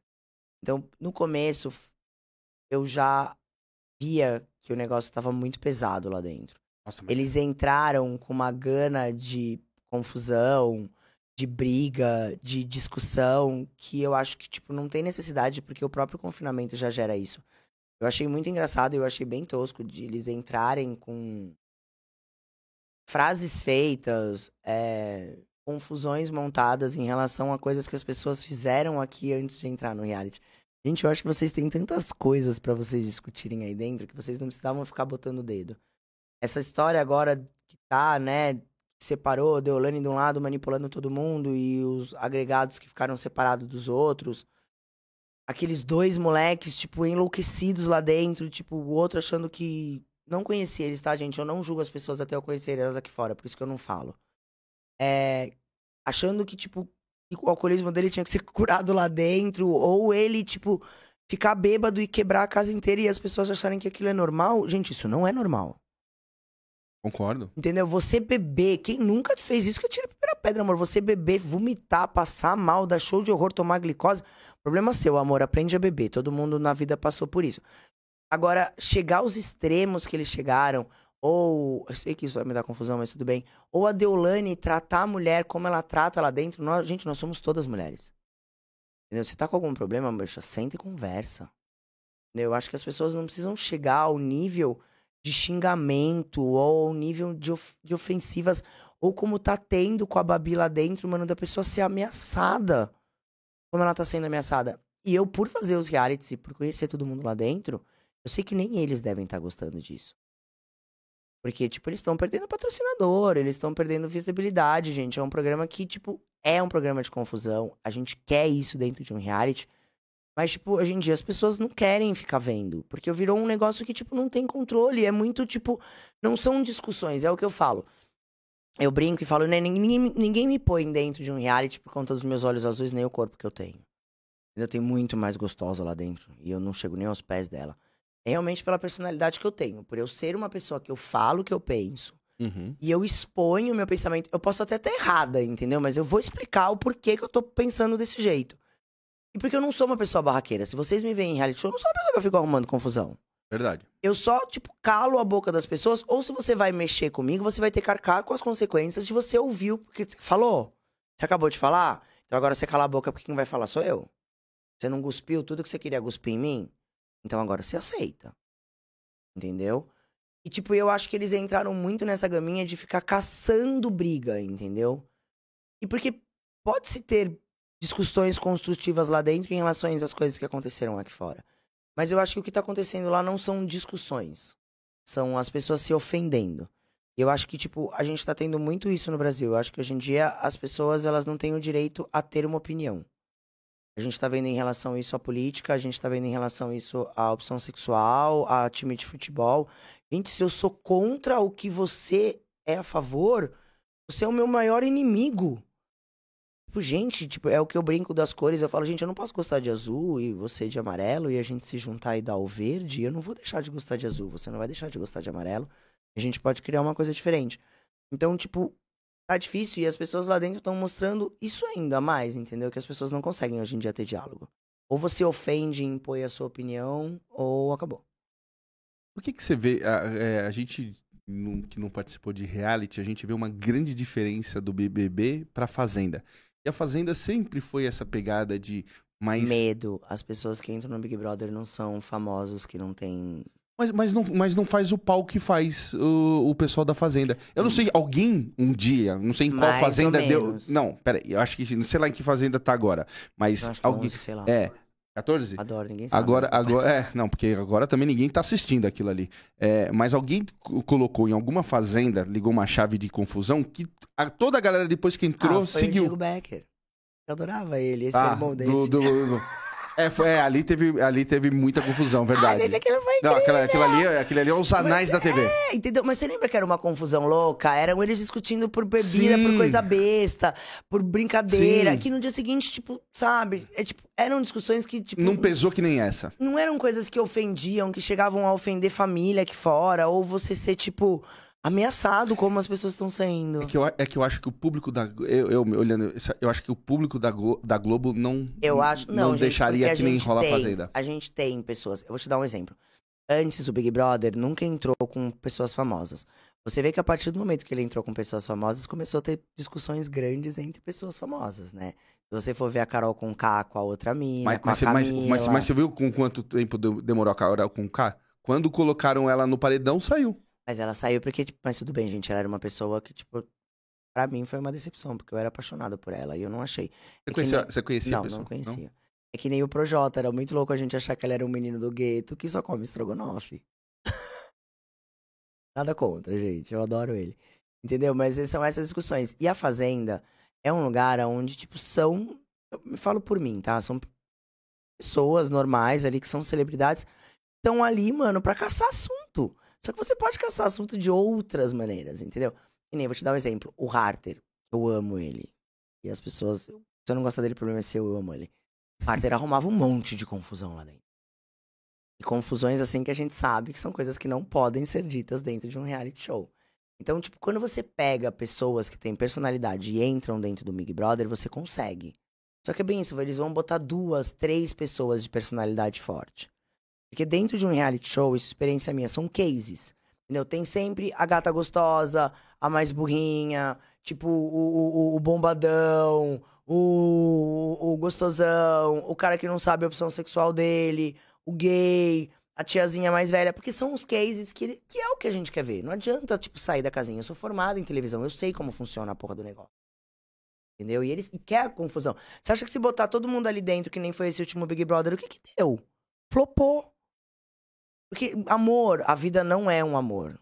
Não existe você se amar com 22 pessoas dentro de uma casa. É Sim. muita falsidade. Eu, lembro desse. Você falou do, do, do BBB agora que flopou. Eu lembro na hora que eles estavam cantando aquelas músicas assim, de paz e amor, de.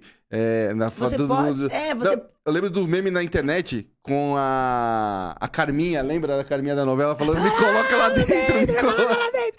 E é bem isso, entendeu? Porque você via que era uma coisa que eles estavam tentando fazer diferente, mas que não é o que o público quer ver. É, mas você viu que ali também era o Thiago que tocava muito essa coisa. Mas e você é viu que também o público ele também. é, ele é uma pessoa de coração bom. Sim. E aí ele tentava levar todo mundo. Mas você viu que o público dele. também, a hora que percebeu que tava também. Ia tirar. É que ele. o que ele, o ele- ele- quer. Não é. Não é. Não é, a galera quer ver, entendeu? É o que eu falo, a galera não quer ver o que tá acontecendo na Fazenda. Mas a galera também não quer ver o que foi o outro Big Brother.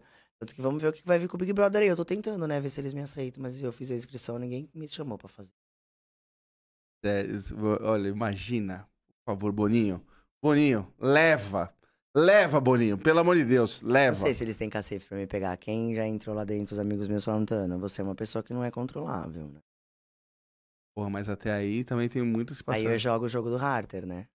Você falou de política, eu queria, é, eu queria saber uma coisa de você. Como é que você viu é, quando seu pai estava muito engajado na política? Hoje o Ele Maroni... é ainda, mas é mais. É, não, mas hoje ele tá mais tranquilo. Mas o Maroni foi muito. Ó, eu vou comparar. O Maroni, num momento da política, ele era o velho da van. Ele era o velho da van. Ele era o velho da é, van. Toda hora você recebia um vídeo do Maroni, meu, descascando o E- país. Descascando o país, é isso que as pessoas não entendem, né? Porque, tipo, que nem hoje em dia as pessoas veem, né? Porque você quer, porque seu pai, que eu odeio o PT. Eu falei, gente, meu pai não odeia o PT. Meu pai era petista, foi preso político. E ele só não acreditou na ideologia, porque é bem isso, a gente viveu 2010, então foi uma loucura. É, isso é muito louco, porque assim, casa de Ferreira espeta de pau. Eu odeio política. E eu acho que eu odeio política exatamente por meu pai ser uma pessoa completamente politizada. Eu vou te falar aqui uma coisa bem feia. Eu não votei nessas Exatamente, porque, tipo, nenhum lado supria as minhas necessidades, entendeu? Tipo, nenhum, nem outro. Como tá uma putaria e nem eles estão pensando na gente, eu também não pensei neles. deixei aí solto. Meu pai fica muito puto. Na hora que ele ficou sabendo que eu não votei, ele quase me esganou viva. Porque Mas- ele fala bem isso, ele fala ridículo, por isso que o país tá desse jeito, entendeu? Porque toda a geração de vocês bate panela dentro de casa. Porque se tivesse que ir pra Paulista apanhar de cacetete, que nem eu apanhei, vocês não fariam nada. Então, meu pai, ele é. E exatamente por isso eu odeio política. E é muito louco porque, tipo, a internet me cobra uma posição política. Eu acho que exatamente. cobrada? por- Sou. Muito cobrada. Muito. E aí é muito louco porque. Como eu venho com essa teoria? Porque, gente, é bem isso. Eu, tipo, eu vi amigos meus, assim, tipo, deixarem de se falar exatamente por conta disso. E, tipo, no meu pensamento, eu, eu viro e falo, gente, tipo, eu, eu, eu falava pra eles, eu falava, gente, pelo amor de Deus. Eu falava, mano, tipo, os dois lados estão cagando pra gente. Cagando. O Brasil tá afundando. Entendeu? De- Anyway, de verde, amarelo, vermelho e branco. Qualquer merda. Entendeu? E vocês estão discutindo, deixando de ser amigos por pessoas que não vão fazer nada, Nada. pela gente. Eu falei, mano, você acha que, tipo, ou o Lula ou o Bolsonaro tá querendo saber o que que vocês estão discutindo no grupo? E você deixou de ir, tipo, no aniversário da filha do seu amigo que você conhece, tipo, há 20 anos, porque, mano, você é petista e ele é Bolsonaro. Não, com- Tipo, vocês não conseguem sair e comemorar a porra do aniversário da criança, mano. E essa semana foi a maior prova disso que você tá falando. Porque tem aquela galera que tá na frente do quartel e o filho do Bolsonaro no Catar na Copa. Meu, que tá tá bombando essa foto. A galera. Então, assim, é exatamente o que você falou. Os caras não estão nem aí. Você acha que o Bolsonaro tá preocupado? Você tá ali. Ou tá... Lula, ninguém, Lula, eles não estão ninguém. preocupados. É bem isso, gente. Eu não vou defender um lado porque eu não defendo nenhum nem outro. Eu acho que os dois lados estão errados e os dois lados têm coisas boas. Só que não dá pra juntar, entendeu? O que, que a gente faz? E já começa a loucura, a gente que, tipo assim, pensa que eu tenho 44 anos, você também. Gente, você consegue imaginar o PSDB e o PT junto? A gente nasceu pra ver isso, sociedade. eu nasci pra ver dois inimigos como é hoje em dia o PT e o Bolsonaro juntos. Mas eu acho, eu vou falar pra você que. é, Aí a gente vai entrar naquela coisa, de- mas eu acho que eles eram aqueles, aqueles inimigos, tipo, de fachada. É, gente, porque é de, De política. Não é fachada. que nem hoje em dia que virou um negócio que virou uma militância. Virou Onde- um onde você negócio acha muito que o louco. país virou essa militância? Pelo, pelo, pela, pela sua, pelo seu modo de ver a vida. Aonde você acha que Eu, mudou? eu acho não. A, a minha visão, tá, gente? Uhum. Aí agora vocês querem vir descendo o pau, vocês podem descer. Eu odeio falar de política, mas em relação a isso eu me posiciono. Eu acho que foi em relação a onde tudo que a gente tinha, PT, PSDB, nananana, a gente viu que não tava dando certo. E aí veio uma pessoa com um pensamento diferente. Eu acho que todo mundo resolveu pagar pra ver. Só que, tipo, 70, 50% pagou pra ver e se fudeu, 50% pagou pra ver e, as- e gostou do que viu. Entendeu? E aí eu acho que virou essa rivalidade, porque virou essa coisa de, tipo, nós somos obrigados a, né? O mundo virou mimizento, então agora, tipo, a gente não pode mais fazer nada em relação a tudo. E aí virou essa coisa do tipo, mano, a gente é obrigado a ter que aceitar um lado ou outro. Não existe mais a opção de você ser uma pessoa que tenha o lado bem, entendeu? Porque eu acho que eu, como várias outras pessoas, tentou o C, né? Nem o A, nem o B. Só que, mano, era bem isso. A última eleição eu votei no Amoedo, a galera falava, mano, você tá jogando o voto fora, mas eu falava, gente, mas eu vou tentar de uma pessoa que, tipo, tem um pensamento que seja coerente com o que eu tô vendo, com o que a gente tá precisando. Mas eu sei que eu joguei meu voto fora. Teve um tempo daquela época do, do seu pai muito, é, assim, politizado pro Brasil, que queria o Maroni presidente. Mas ele tentou e eu ainda. eu- você sabe que ele quase. Ele se candidatou várias vezes. Ele se candidatou, governador, ele né? se candidatou. É, é, a deputado federal e estadual. Gente, e eu morria de medo dele conseguir entrar. Eu nunca votei no meu pai. eu voto na Renata Banhara.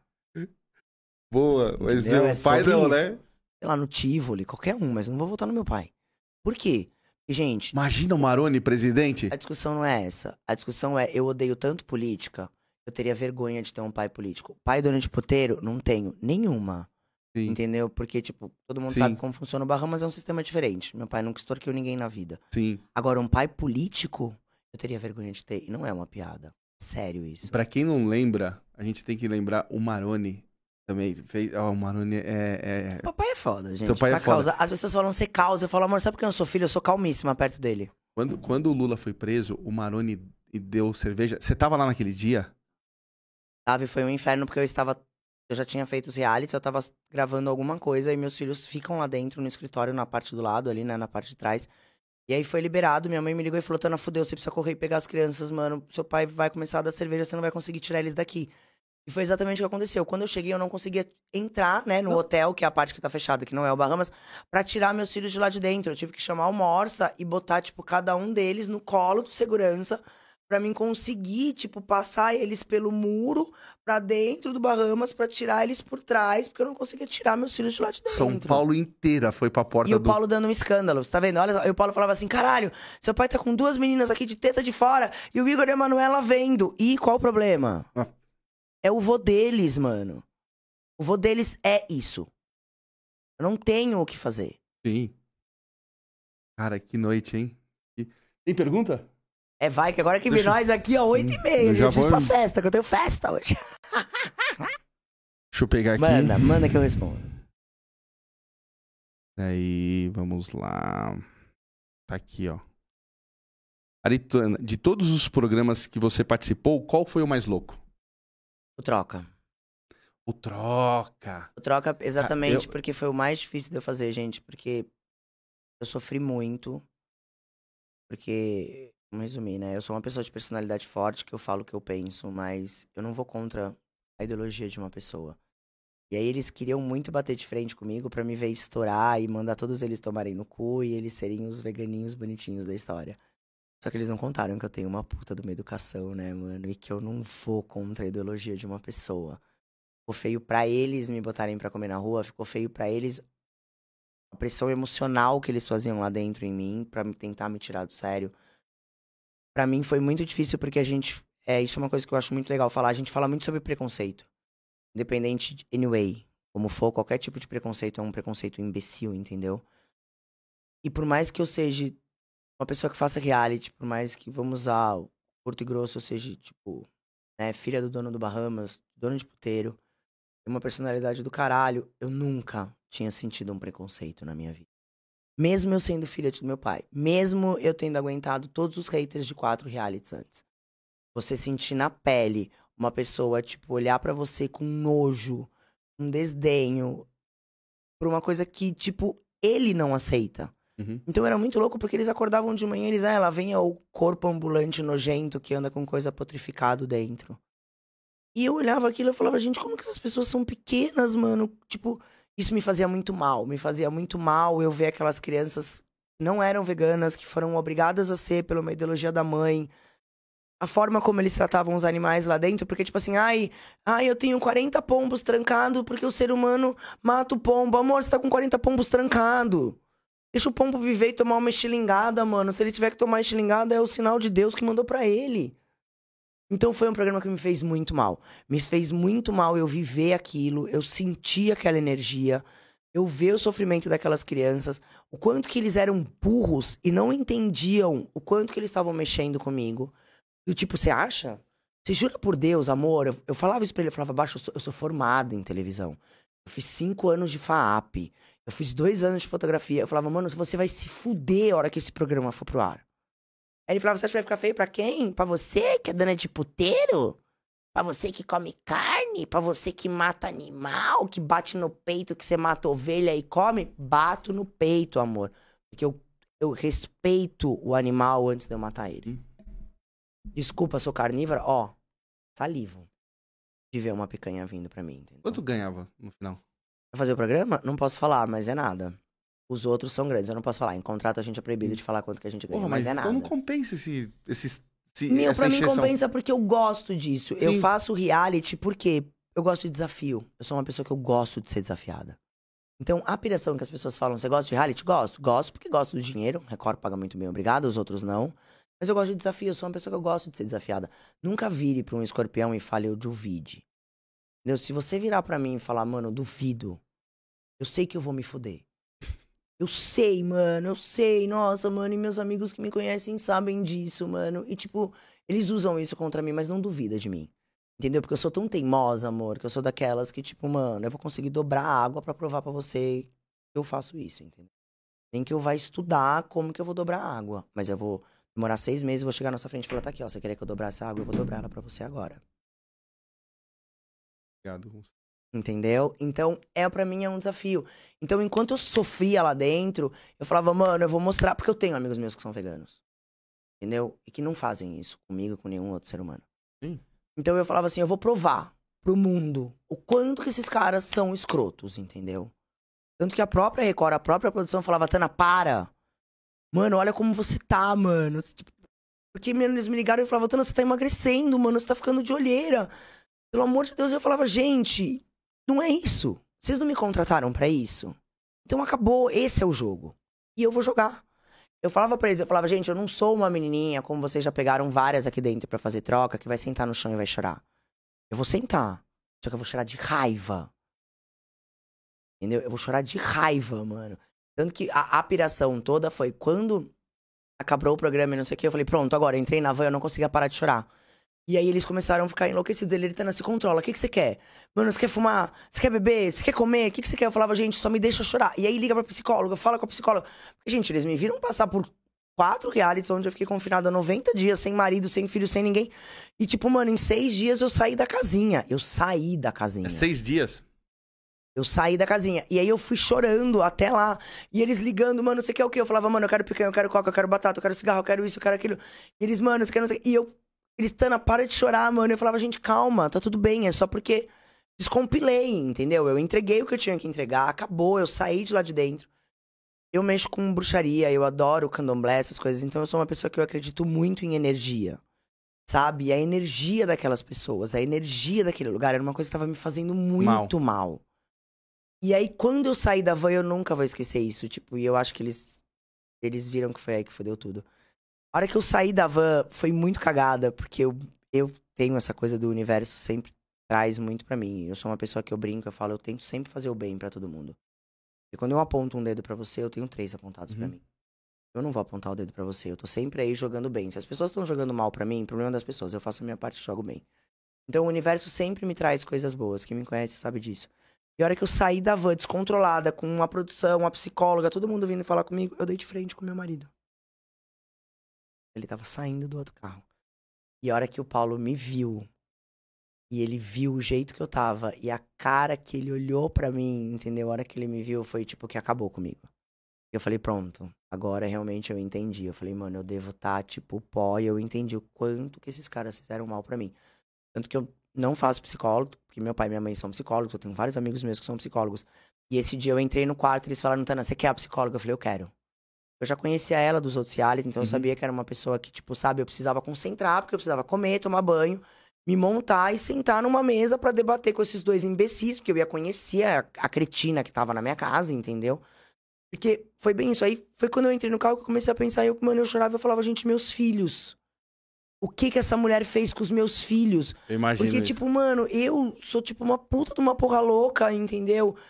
E eu aguento tranco e eu tô emocionalmente desequilibrada. Assim, tipo. Imagina as crianças.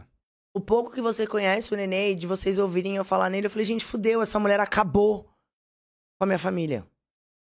Eu descobri que não, que ela era uma tosquinha de uma fraca que só ficava chorando lá dentro, entendeu? E tentando convencer minha filha de que o bacon era Peppa Pig. Só que ela esqueceu que minha filha é uma louca de uma doente que cresceu numa fazenda de confinamento. Ela sabe que a Peppa Pig, ela sabia até ensinar pra mulher como fazer a defumação para fazer o bacon. Tipo, amor, isso não é carne crua, é defumada. E ela ouviu da minha filha, tipo, amo comer a Peppa Pig. Porque ela achou o quê? Que uma mulher dessa ia criar o quê? Uma menina trouxa, amor? Ah, cresce. Tem mais aqui, ó. Manda. Uma pergunta aqui para você é sobre o Masterchef, ó. Uhum. É, você acha que o Masterchef sem a Paola mudou muito? Não. Pessoa errada, gente. Quem é? me viu aí sabe que eu não era fã da Paola. Era muito mais a riso sobre isso. Você é amigona do Fogaça também, né? Sim, tanto do Fogaça quanto do chefinho. O Jacan. Amo eles. São pessoas que, tipo, levei pra fora pra vida. A gente sempre se encontra em vários lugares e eu amo. Eu amo a Rose, a mulher do, do, do, do Jacan. Os filhos são lindos. Não cheguei a conhecer, mas já vi eles fora. Eu e o Fogaça, a gente sempre se encontra em evento. Adoro a mulher atual do Fogaça também. Ela é linda, maravilhosa, incrível. Eu ainda brinco. As pessoas... Ele é gente boa, né? O Fogaça é maravilhoso. As pessoas ainda falam isso, né? É, pra você ver como são. As pessoas vão pra reality show pra fazer inimidades. Eu não, gente. Eu vou pra reality show pra fazer amigos. Eu tenho grandes amigos, irmãos, parceiros de todos os reality shows que eu fiz. Tem pessoas que eu não gosto? Tem. Mas papai e mamãe me deram educação e me ensinaram a cumprimentar. Não gosto de você, mas eu sou educado, eu te cumprimento, você fica no seu quadrado, eu fico no meu. Não vem mexer comigo, porque vocês sabem que mexer comigo dá consequência. Então, é mexer, sinta-se à vontade. Fez Fazenda, Power Couple, Troca de Hum. Casais? Masterchef e esse ano eu fiz o da Discovery Home Health, que é o mestre das sabotagens, que é com o Discovery Home Health com o SBT. Eu tive que cozinhar com uma chapinha de cabelo. Hum, Estão perguntando aqui, ó. É, você falou um pouco agora sobre isso. Foi real que na troca de casal da, da vegana, que eles te colocaram pra fora? E Foi. qual programa hoje de TV você não faria? Não, de férias com ex. Primeiro porque eu sou casada. E também, mano, só vai ter um ex saindo E dali. segundo que vem três ex. E dos três ex, só um é gostoso e os outros dois não viriam. É. Porque se eu me separar com o Paulo e for fazer de férias com ex, ele não entra.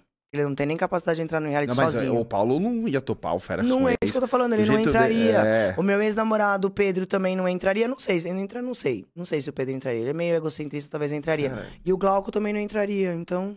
Meu, eu adoraria ver você no Feras com ex. Imagina. Nossa. A gente pode fazer, tipo assim, se eu me separar do meu marido de novo, aí eu entro de férias com, de férias com a putaria, pode ser? De Porque não férias- vai ó, ter ex pra entrar. Fala- Falando em putaria, tem um. Tem uma, o Paulo hoje administra lá o Bahamas. Bahamas, né? é, ele é gerente. Tem, tem uma casa aqui em São Paulo, concorrente de- do seu pai, assim, que coloca vários shows de famosos. Vamos fazer isso lá também? É, então, calma. É, não sei se eu posso falar. É assim, ó, show, não. Porque aí eu sei como funciona. Porque assim, né, os dias que tem show, as meninas não trabalham, né, amor? Uhum. Então a gente defende as nossas amigas. Agora, eu e meus irmãos, a gente conseguiu convencer meu pai a terminar com o balneário e virar, tipo, um inferninho. Então, tipo, show. Tipo, tipo os inferninhos ali da região? Dali Não, da. Tipo, inferninho a gente vai vir com o que tinha antes, que agora São Paulo não tá tendo depois da pandemia, que são as baladas depois das 6 horas da manhã. Pra onde a gente vai. Ah, boa. Entendeu? Então a gente vai vir, tipo, a louca, O o, after. O after. Só que, tipo, a gente vai fazer um after dentro de uma casa de hedonismo, né? Porque agora o Bahamas não é mais um puteiro, é uma casa de hedonismo. É um lugar onde se tem o prazer, porque hoje em dia a gente não tem um público só masculino. Não. Não, a gente tem um público bem legal. Por sinal, de domingo é a noite da terceira idade, a gente tem vários velhinhos, eu me divirto. É? Então, é, então é uma casa onde agora hoje em dia a gente tem muitas mulheres, muitos casais frequentando. Então a gente deixou de ser um, né, assim dizendo, o, o título que era antigamente pra ser uma casa de hedonismo. E aí eu e meus irmãos a gente meio convenceu meu pai a deixar fazer uma balada porque eu provo isso pra ele. Eu falo, mano, eu não tenho pra onde eu ir. E essa galera de manhã, meu amor, a hora que a gente entra num lugar desse, a gente nem tá sabendo quanto que a gente tá passando o cartão. A gente tá passando. Marone, bebida vai. Nossa, o bar vai cantar. E aí eu junto Sim, o útil ao agradável. sim. Eu enfio todo mundo lá embaixo no inferninho. Eu consigo botar meus amigos DJs pra trabalhar. Sim. Entendeu? Eu tenho um projeto aí de uma loucura que a galera quer que eu vire DJ também. E aí Mas é toca? sobre isso. Punheta e siririca, mas a gente pode aprender a tocar uma picape. Essas duas eu toco muito bem, obrigado. Mas é só fazer um curso. É a brincadeira porque eu me monto de Isso- noite na balada gay, de drag, essas coisas. E a galera me acha incrivelmente montada. E eles acham eu devia vender um show de Aritana DJ. Eles falam, mano, você já tá em todas as baladas, por que, que você não trabalha na noite, ô filho da puta? É, é tipo aquela ideia daquele DJ que era da, da Adriane Galisteu? Ah, É, Pedro, é tipo, ah, entendi. O que, que, você, co- o que, que a Ariana escuta? Eu, É. tudo. Mas, tipo assim, Mas o que, que você curte mesmo? Falar assim. é que é complicado, que nem assim, ó. Eu gosto de. Pra sair pra dançar, eu gosto de funk, eu gosto de batida. Se você pegar. Eu te mostro minha playlist. Minha playlist do Spotify, ela vai assim, desde o louvor até o pagode dos anos 80. Tipo, é, Pablo Vittar, Glória Groove, tipo, Edson Hudson. É tudo mesmo. É tudo mesmo. Eu só não gosto de música clássica. E aí eu tenho a pegada que eu sou, né, gente? Eu sou de 78, então eu vim com a época do rock internacional que eu também gosto. Mas aí e todo mundo acha que eu sou rock and roll, não. É o nenê. Eu sou bagaceira, sertanejo, funk, pagode. Entendeu? Só que eu cresci na música eletrônica. Pô, é, Meus também gosto. amigos são do eletrônico. Eu sou uma geração onde a gente começou fazendo as raves em São Paulo. Só que eu gosto do hard techno, que é um som que a gente não acha pra tocar, que era o que tocava na Louca, e não sei o quê, que é o Pet Dewey, que é o Mal Mal, que é o Camilo, que é essa galera que é um som que não tem mais. Então, o que a galera quer essa piração, que é um projeto que eu falei, gente, peraí, uma coisa por cada vez, que a Aritana já é acelerada. Se vocês me jogarem tudo junto, eu não faço nada. Eu tô terminando a cozinha e eu venho com esse outro projeto. Que eu seria o quê? Eu pegar esses meus amigos que são produtores de música eletrônica e juntar o eletrônico com o funk com o sertanejo e eu entrar na madrugada realmente com um funk sertanejo eletrônico, tipo, legal. E tem festas em São Paulo que fazem isso, que é a Javali, a Toca, que tem um Search. Bomba, hein? E Bomba, que é uma galera que é um som que eu amo, porque junta, entendeu? Sai daquele tipo, é, do tribal, Sim. entendeu? Entra num som mais pesado. Como eu sou do mundo gay, eu amo o mundo gay, querendo ou não, o dinheiro tá na mão deles hoje em dia. É um projeto que, tipo, o Kaká da Rede TV, que é um maquiador amigo meu, antes da pandemia, ele veio jogar isso pra mim. Porque todo mundo sabe que eu sou. Né, quem me conhece da Uhum. noite sabe que eu sou do mundo gay, eu não saio em balada hétero, é muito difícil. E aí eles começaram com essa brincadeira, por me verem montada na balada, entendeu? Tana, você tem que virar drag. E eu tenho os meus amigos que são DJs. Então, tipo, hora que meus amigos vão tocar, beijo Dan, beijo Fê, beijo todo mundo, Claudinho e tal, eu subo no palco. E aí eu fico eu, boneco do posto, a Aritana louca, em cima do palco, dançando com eles. E foi daí que todo mundo teve essa ideia. Para, vira você a DJ. E aí a galera fala, você ganha dinheiro, põe seus amigos na balada, ainda bebe de graça. Eu falei, gente, meu português vai amar, porque em vez de eu gastar, eu ganho. E é um projeto que a gente tá indo atrás. Ainda mais um amigo meu, meu sonho era me montar. Eu sou apaixonado pelo universo drag, tipo, pago um pau assim enlouquecidamente, tanto que eu falo que eu sou uma que deu certo, né? E aí, um- o Marçal, um amigo nosso, fez uma festa onde o dress code todos nós tínhamos que ir de drag. E aí eu tive a Dora, beijo Dora, maravilhosa. Eu acho que eu vi uma foto que tá no seu Instagram. Eu vi. Tá e eu legal, vou hein? soltar o vídeo pra vocês verem. E aí eu conversei com uma galera, umas amigas minhas drags, eu falei, gente, alguém me monta pra festa? E aí, como eu sou do mundo drag, eu sei como funciona. Então, se vocês vão no Instagram, vocês vão ver. Eu que fiz aquela saia, porque eu sei que a drag queen é uma coisa que você tem que vir de dentro. Você tem que dar um nome, você tem que evoluir ela, ela tem que ter uma personalidade. E aí, a galera que me conhece, já, a gente já montou na brincadeira do BDSN, e aí eu virei a magótica. Entendeu? Eu sou a travesti dominatrix. Cara, e, e, e pra E aí é com esse projeto que eu vou tentar entrar na noite. Responde a gente depois no meu Instagram se vocês acham que vale a pena ou não. Eu vou terminar a cozinha. Não, acha. Ah, pô, pelo amor de Deus, vai ser legal, hein? Pô, às seis da manhã, vai agora. Entendeu? Parabéns, hein? Bela ideia. E aí a brincadeira é eu juntar tudo isso. É, eu vim com o projeto da Magótica, mais o Bahamas lá embaixo, e a gente ter onde ir, porque eu não aguento mais, gente. Nem a Lions. A Lions, 5 horas da manhã, a Lions abre a porta e põe a gente pra fora. O que, que é isso, Lions? Já cheguei a amanhecer lá meio-dia, salva nós. Amor, quero muito te agradecer Ah, aí eu ser agradeço. mais um papo maravilhoso. Eu adoro falar com você. Eu ia poder ficar aqui há muito tempo, Olha. mas essa mulher tem uma festa pra ir. Eu tenho uma festa pra ir, gente. Meu telefone tá gritando, já tinha que estar em casa. Ó, fala, deixa mais um- as suas redes sociais. um Gente, recado procura aí a louca, Aritana Maroni. No Instagram é Aritana Maroni Oficial. Nas outras redes sociais é Aritana Maroni ou Aritana. Porque agora. Você já abriu o cu, gente? Eu consegui botar no cu só Aritana. é sobre no cu, eu não preciso ter sobrenome, entendeu? É, eu já tô lá. Eu já tô lá. Então, no cu eu sou Aritana. Naquele Aritana. Be Real eu também consegui pôr só Aritana. Porque o Aritana no Instagram me cobraram dinheiro. E eu, amor, não vou pagar pra ter só o meu nome. Então vai Lógico. ficar Aritana Maroni mesmo e as aguenta. E qual que é o próximo, próximo trabalhinho assim? Que tá, Eu é tô o com da, a da cozinha, cozinha. que eu vou soltar pra vocês, e eu tô nessa daí, entendeu? Vende se o Boninho me põe no Big Brother. Tem cacife de aguentar eu, põe eu. Nossa, Boninho, pelo amor de Deus. Mãe, Eu entrego. Na dúvida de você achar que eu ia entregar ou não, pode procurar nos outros ali que você vai ver o que eu entrego. Entrega, entrega, Boninho. Bom, Não faço barraco, não, amor. Eu sou bem educada pra falar. Vai mamãe pagar os melhores colégios das melhores faculdades. Boninho, traz, traz. Obrigado, amor, mais uma vez, viu? Ah, obrigado. Obrigado demais. Obrigado, Foi obrigado, obrigado. Adoro sempre vir aqui com vocês, gente. Vocês aí, mais uma vez, obrigado. Então, desce o dedo, faz esse vídeo chegar no maior número de pessoas possível. Desce o dedo no like, faz esse, esse vídeo bombar, porque hoje foi altos papo. Ela contou altas coisas aqui. Não esquece também, se inscreva no nosso canal aqui no YouTube, porque isso também é muito importante Ativa pra o gente. sininho. Ativa o sininho, dá essa força pra gente. Se inscreve lá no nosso Instagram também, Real Podcast Oficial. Aos canais de corte também, obrigado sempre a parceria. Marca certo? eu aí nos cortes que eu adoro. Marca, marca, que a gente vai fazer também os cortes, certo? Tá tudo certo? Tudo certo, Mar? Ah, é verdade, do estúdio, recado. Ó, você que quer fazer o seu projeto digital, entra aqui no estúdio, ó, Estúdios JLA. Entra nesse Instagram, que aqui é onde faz o Real. Então, que às vezes você vai até cruzar comigo aqui, com os convidados do Real. Então, Estúdios JLA, vem aqui, entra em contato com o pessoal, que o pessoal é muito bacana e você vai fazer um grande projeto seu aí digital. Tá certo? Valeu, obrigado, até a próxima. Tchau.